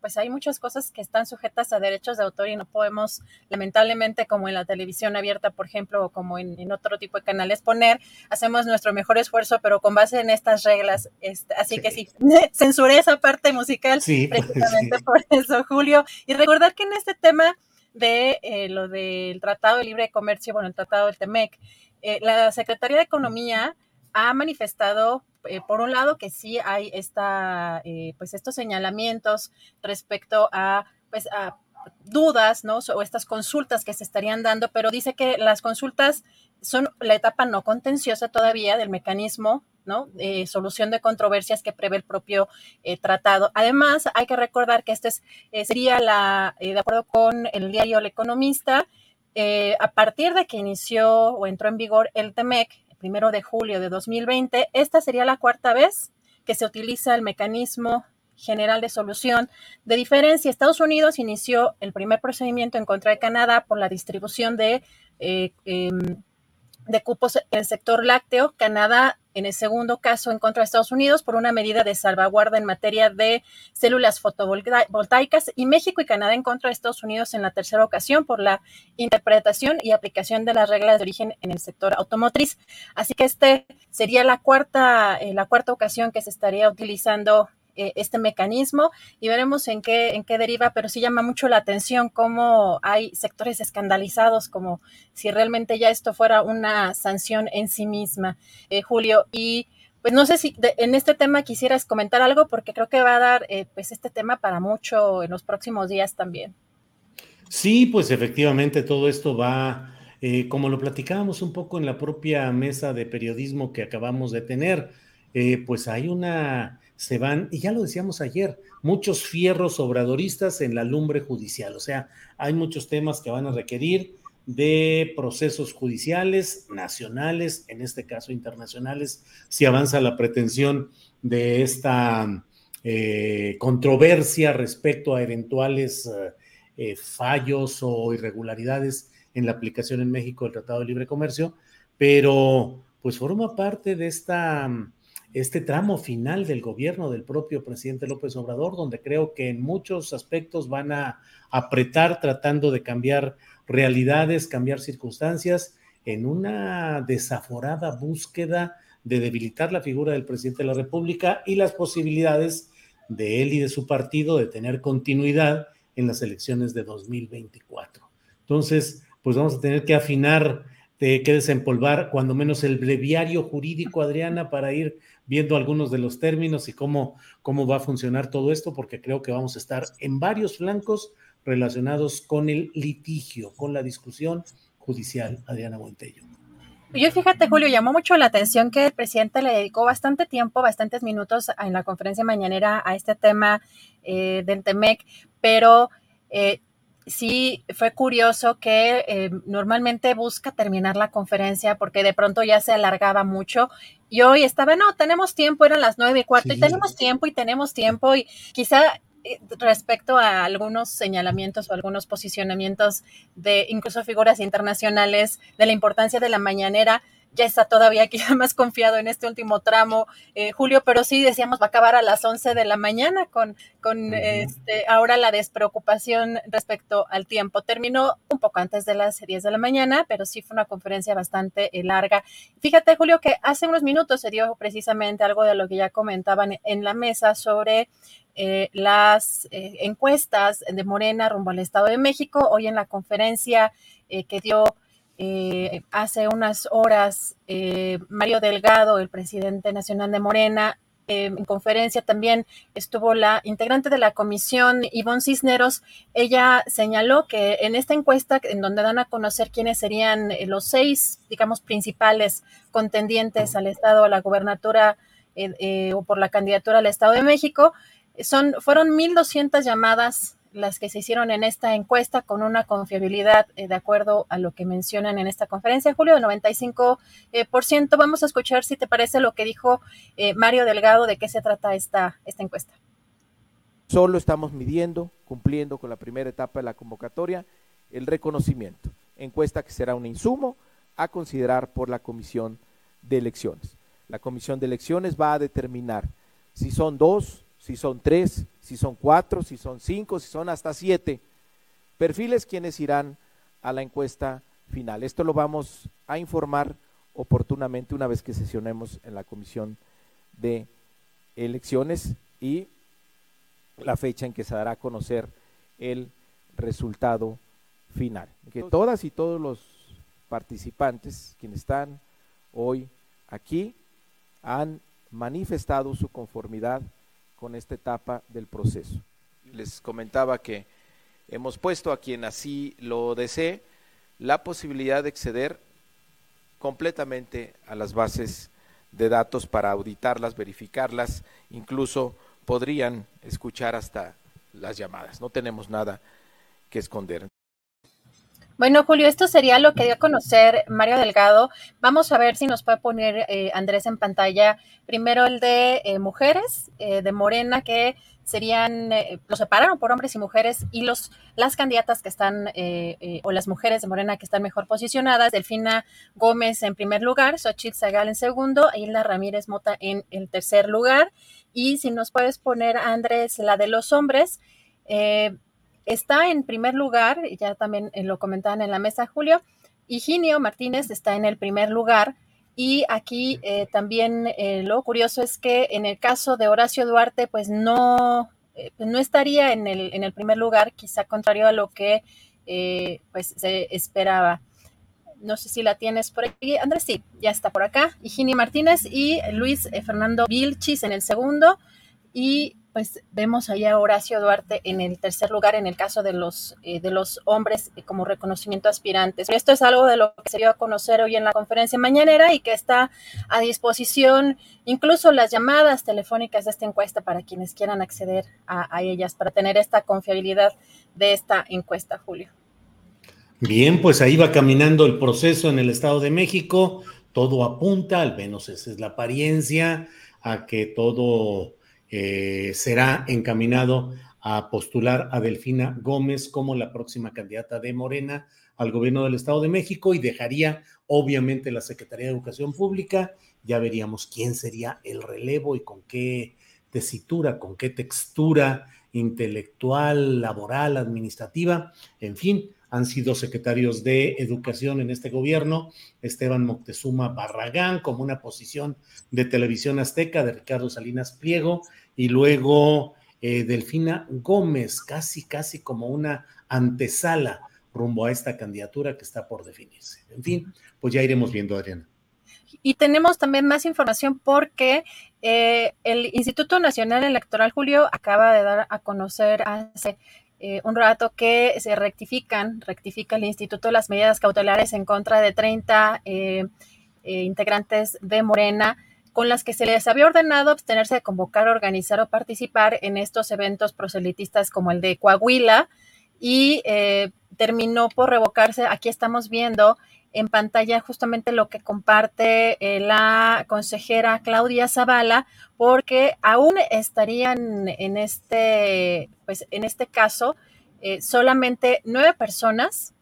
En el caso em, de, que deben abstenerse de asistir, participar y organizar, está aquí Citlali Hernández, eh, Marina del Pilar Ávila, gobernadora Baja California, Carlos Manuel Merino Campos de Tabasco, María Elena Hermelinda gobernadora de Quintana Roo, Américo Villarreal de Tamaulipas, Sergio Gutiérrez Luna, eh, presidente de la Cámara de Diputados, y también eh, Mario Rafael Yergo, Andrea Chávez y Alfredo Ramírez Bedoya, gobernador de eh, Michoacán, pero ya se le retira esta medida a Marcelo Ebrard, a Delfina Gómez precisamente, Víctor Manuel Castro, eh, Salomón Jara, Cuauhtémoc Blanco, Lorena Cuellar, Laida Sansores, José Narro Céspedes, Horacio Duarte, Ginio Martínez, María Luisa Alcalde, Jesús Ramírez Cuevas, Rubén Roche Moya, eh, Lucía Virginia Mesa y Andrés Manuel López Obrador. Esto eh, en consideración que no em, asistieron y no participaron en la organización del evento referido, Julio. Así que bueno, esto está dando a conocer hoy el Instituto Nacional Electoral. Y si te parece, finalmente, bueno, algo eh, complicado en la conferencia mañanera terminó con pues un señalamiento, una denuncia por parte del periodista independiente eh, Rodolfo Montes eh, respecto a una amenaza que recibió de muerte. Si te parece, escuchamos qué fue lo que pasó. Sí. Ah, no. ¿Quién te amenazó? Eso sí. me he ausentado de sus conferencias Ando a salto de mata como un delincuente presidente. Recibí una llamada el 8 de julio. El micrófono. Jesús Ramírez Cuevas, la secretaria, Rosicela, Alejandro Encinas, tuvieron a, ver, a bien apoyarme. Me sacaron con escoltas del estado donde andaba. Quiero ¿Dónde saber. estabas? En Quintana Roo. Ah. Pasé Tabasco, estuve en Veracruz, en Puebla, en Campeche. El mecanismo ahorita me está retirando las escoltas. No. Hoy a las 2 de la mañana mi hija salió del país. Voy a la fiscalía a ratificar mi denuncia. Quiero dar con los agresores. Quiero recuperar mi tranquilidad. Te vamos a seguir apoyando. Aquí se va a quedar contigo. Sí. Se va a quedar la secretaria de Seguridad. Quiero saber quién está detrás de esta amenaza. Se presentaron como el cártel Jalisco Nueva Generación. Esta conferencia la escucha todo mundo, presidente. Si el señor Nemesio Ceguera le puso precio a mi cabeza, que me lo haga saber por cualquier medio. Así se presentaron. Pero sospecho de alguien más. Están ocultando a un servidor público. Tengo las pruebas, estoy presentando todo en la FEADLE, presidente. Perdón, presidente. Sí, te vamos a, a proteger siempre. Cuenta con nosotros. Habla con Ya Rosa lo Isela. estaba haciendo. Sí, y tienes todo nuestro apoyo, todo nuestro apoyo. No estás solo. Julio, pues, Pues sí. la verdad, la forma en ter- de terminar esta conferencia eh, mañanera. Esperemos que les, pues que sí sea resguardada la seguridad de, de este periodista, Julio. Sí, Rodolfo Montes, conocido, pues digo, a ver si no es una incorrección política ahora, pero bueno, el gremio conocido como el Negro Montes, eh, reportero de proceso, reportero con una larga experiencia, eh, y bueno, pues lo que sucede, lo que sucede en tantos casos con tantos compañeros, Adriana, pues así es. Así es. bueno, pues va, Fue, vamos fue a incluso, cerrar. perdón, fue, fue incluso profesor mío en la Carlos Septién. eh, así que sí, este, eh, quizá ahora está en, en- en la parte independiente, pero sí lo conocemos y pues estamos pendientes o, o dándole seguimiento también a esta solicitud que hizo eh, Rodolfo. Eh, y Julio, nos preparamos ya para la, oye, la sopita, Sí. nos preparamos para la sopita. Ya la sopita, pero nada más déjame decir también de esas noticias que uno no quisiera dar, pero es necesario. Está por ahí una ficha de búsqueda. Andrés, por favor, si lo podemos compartir. Miguel Ángel Gigliasa Solares. Él es alguien muy especializado. Eh, ha, desaparecido desde el pasado día 16 y es alguien muy especializado en asuntos. Es un actor de doblaje de voces y en ese terreno eh, pues él ha hecho la voz de La Mole, de Django Fett, eh, de, ¿cómo se llama este otro personaje? De Danny Trejo, el de Machete, eh, en fin, mm, en Los Cuatro Fantásticos, eh, Miguel Ángel Gigliasa Solares. Fue visto por última vez el pasado 16 de julio en calles aledañas al Metro Nativitas en su auto, un Spark rojo. Ahí vienen los datos de a dónde pueden eh, dar informes quienes tengan algo relacionado con él. Y bueno, pues cerramos esta, esta emisión con esta noticia de la desaparición y esperamos que pronto lo encuentren y que esté a salvo y bien Miguel Ángel Gigliasa. Bien, Adriana, pues efectivamente nos queda darle gracias a la audiencia, gracias a la tripulación astillero y ya huele a sopita, así es que vámonos tendidos, Adriana Buentello. Mm, Y mañana ya re- regreso nuestra querida Guadalupe Correa y con Víctor Ronquillo y Ricardo Ravelo. Así que eh, prepárense para el regreso completo de esta mesa de seguridad, porque lamentablemente es que este, este COVID o esta quinta ola, pues eh, llegó por los que estábamos invictos y pues ahora sí que nos agarró a veces juntos, eh, querido Julio. Sí, sí, sí, andamos. Se reconstituye la mesa de seguridad mañana en Astillero Informa. Pues muchas gracias y hasta mañana. Hasta mañana, buen provecho.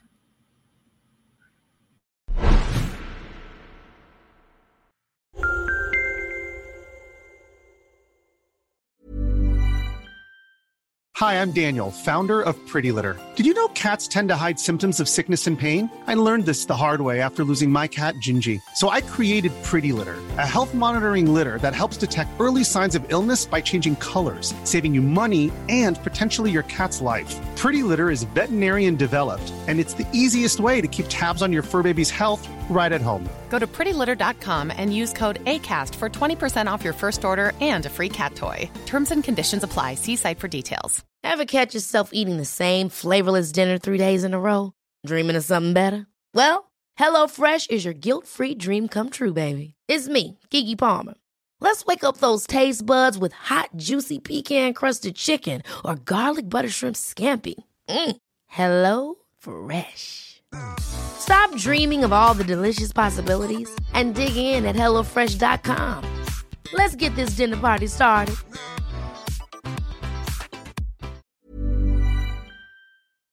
Para que te enteres del próximo noticiero, suscríbete y dale follow en Apple, Spotify, Amazon Music, Google o donde sea que escuches podcast.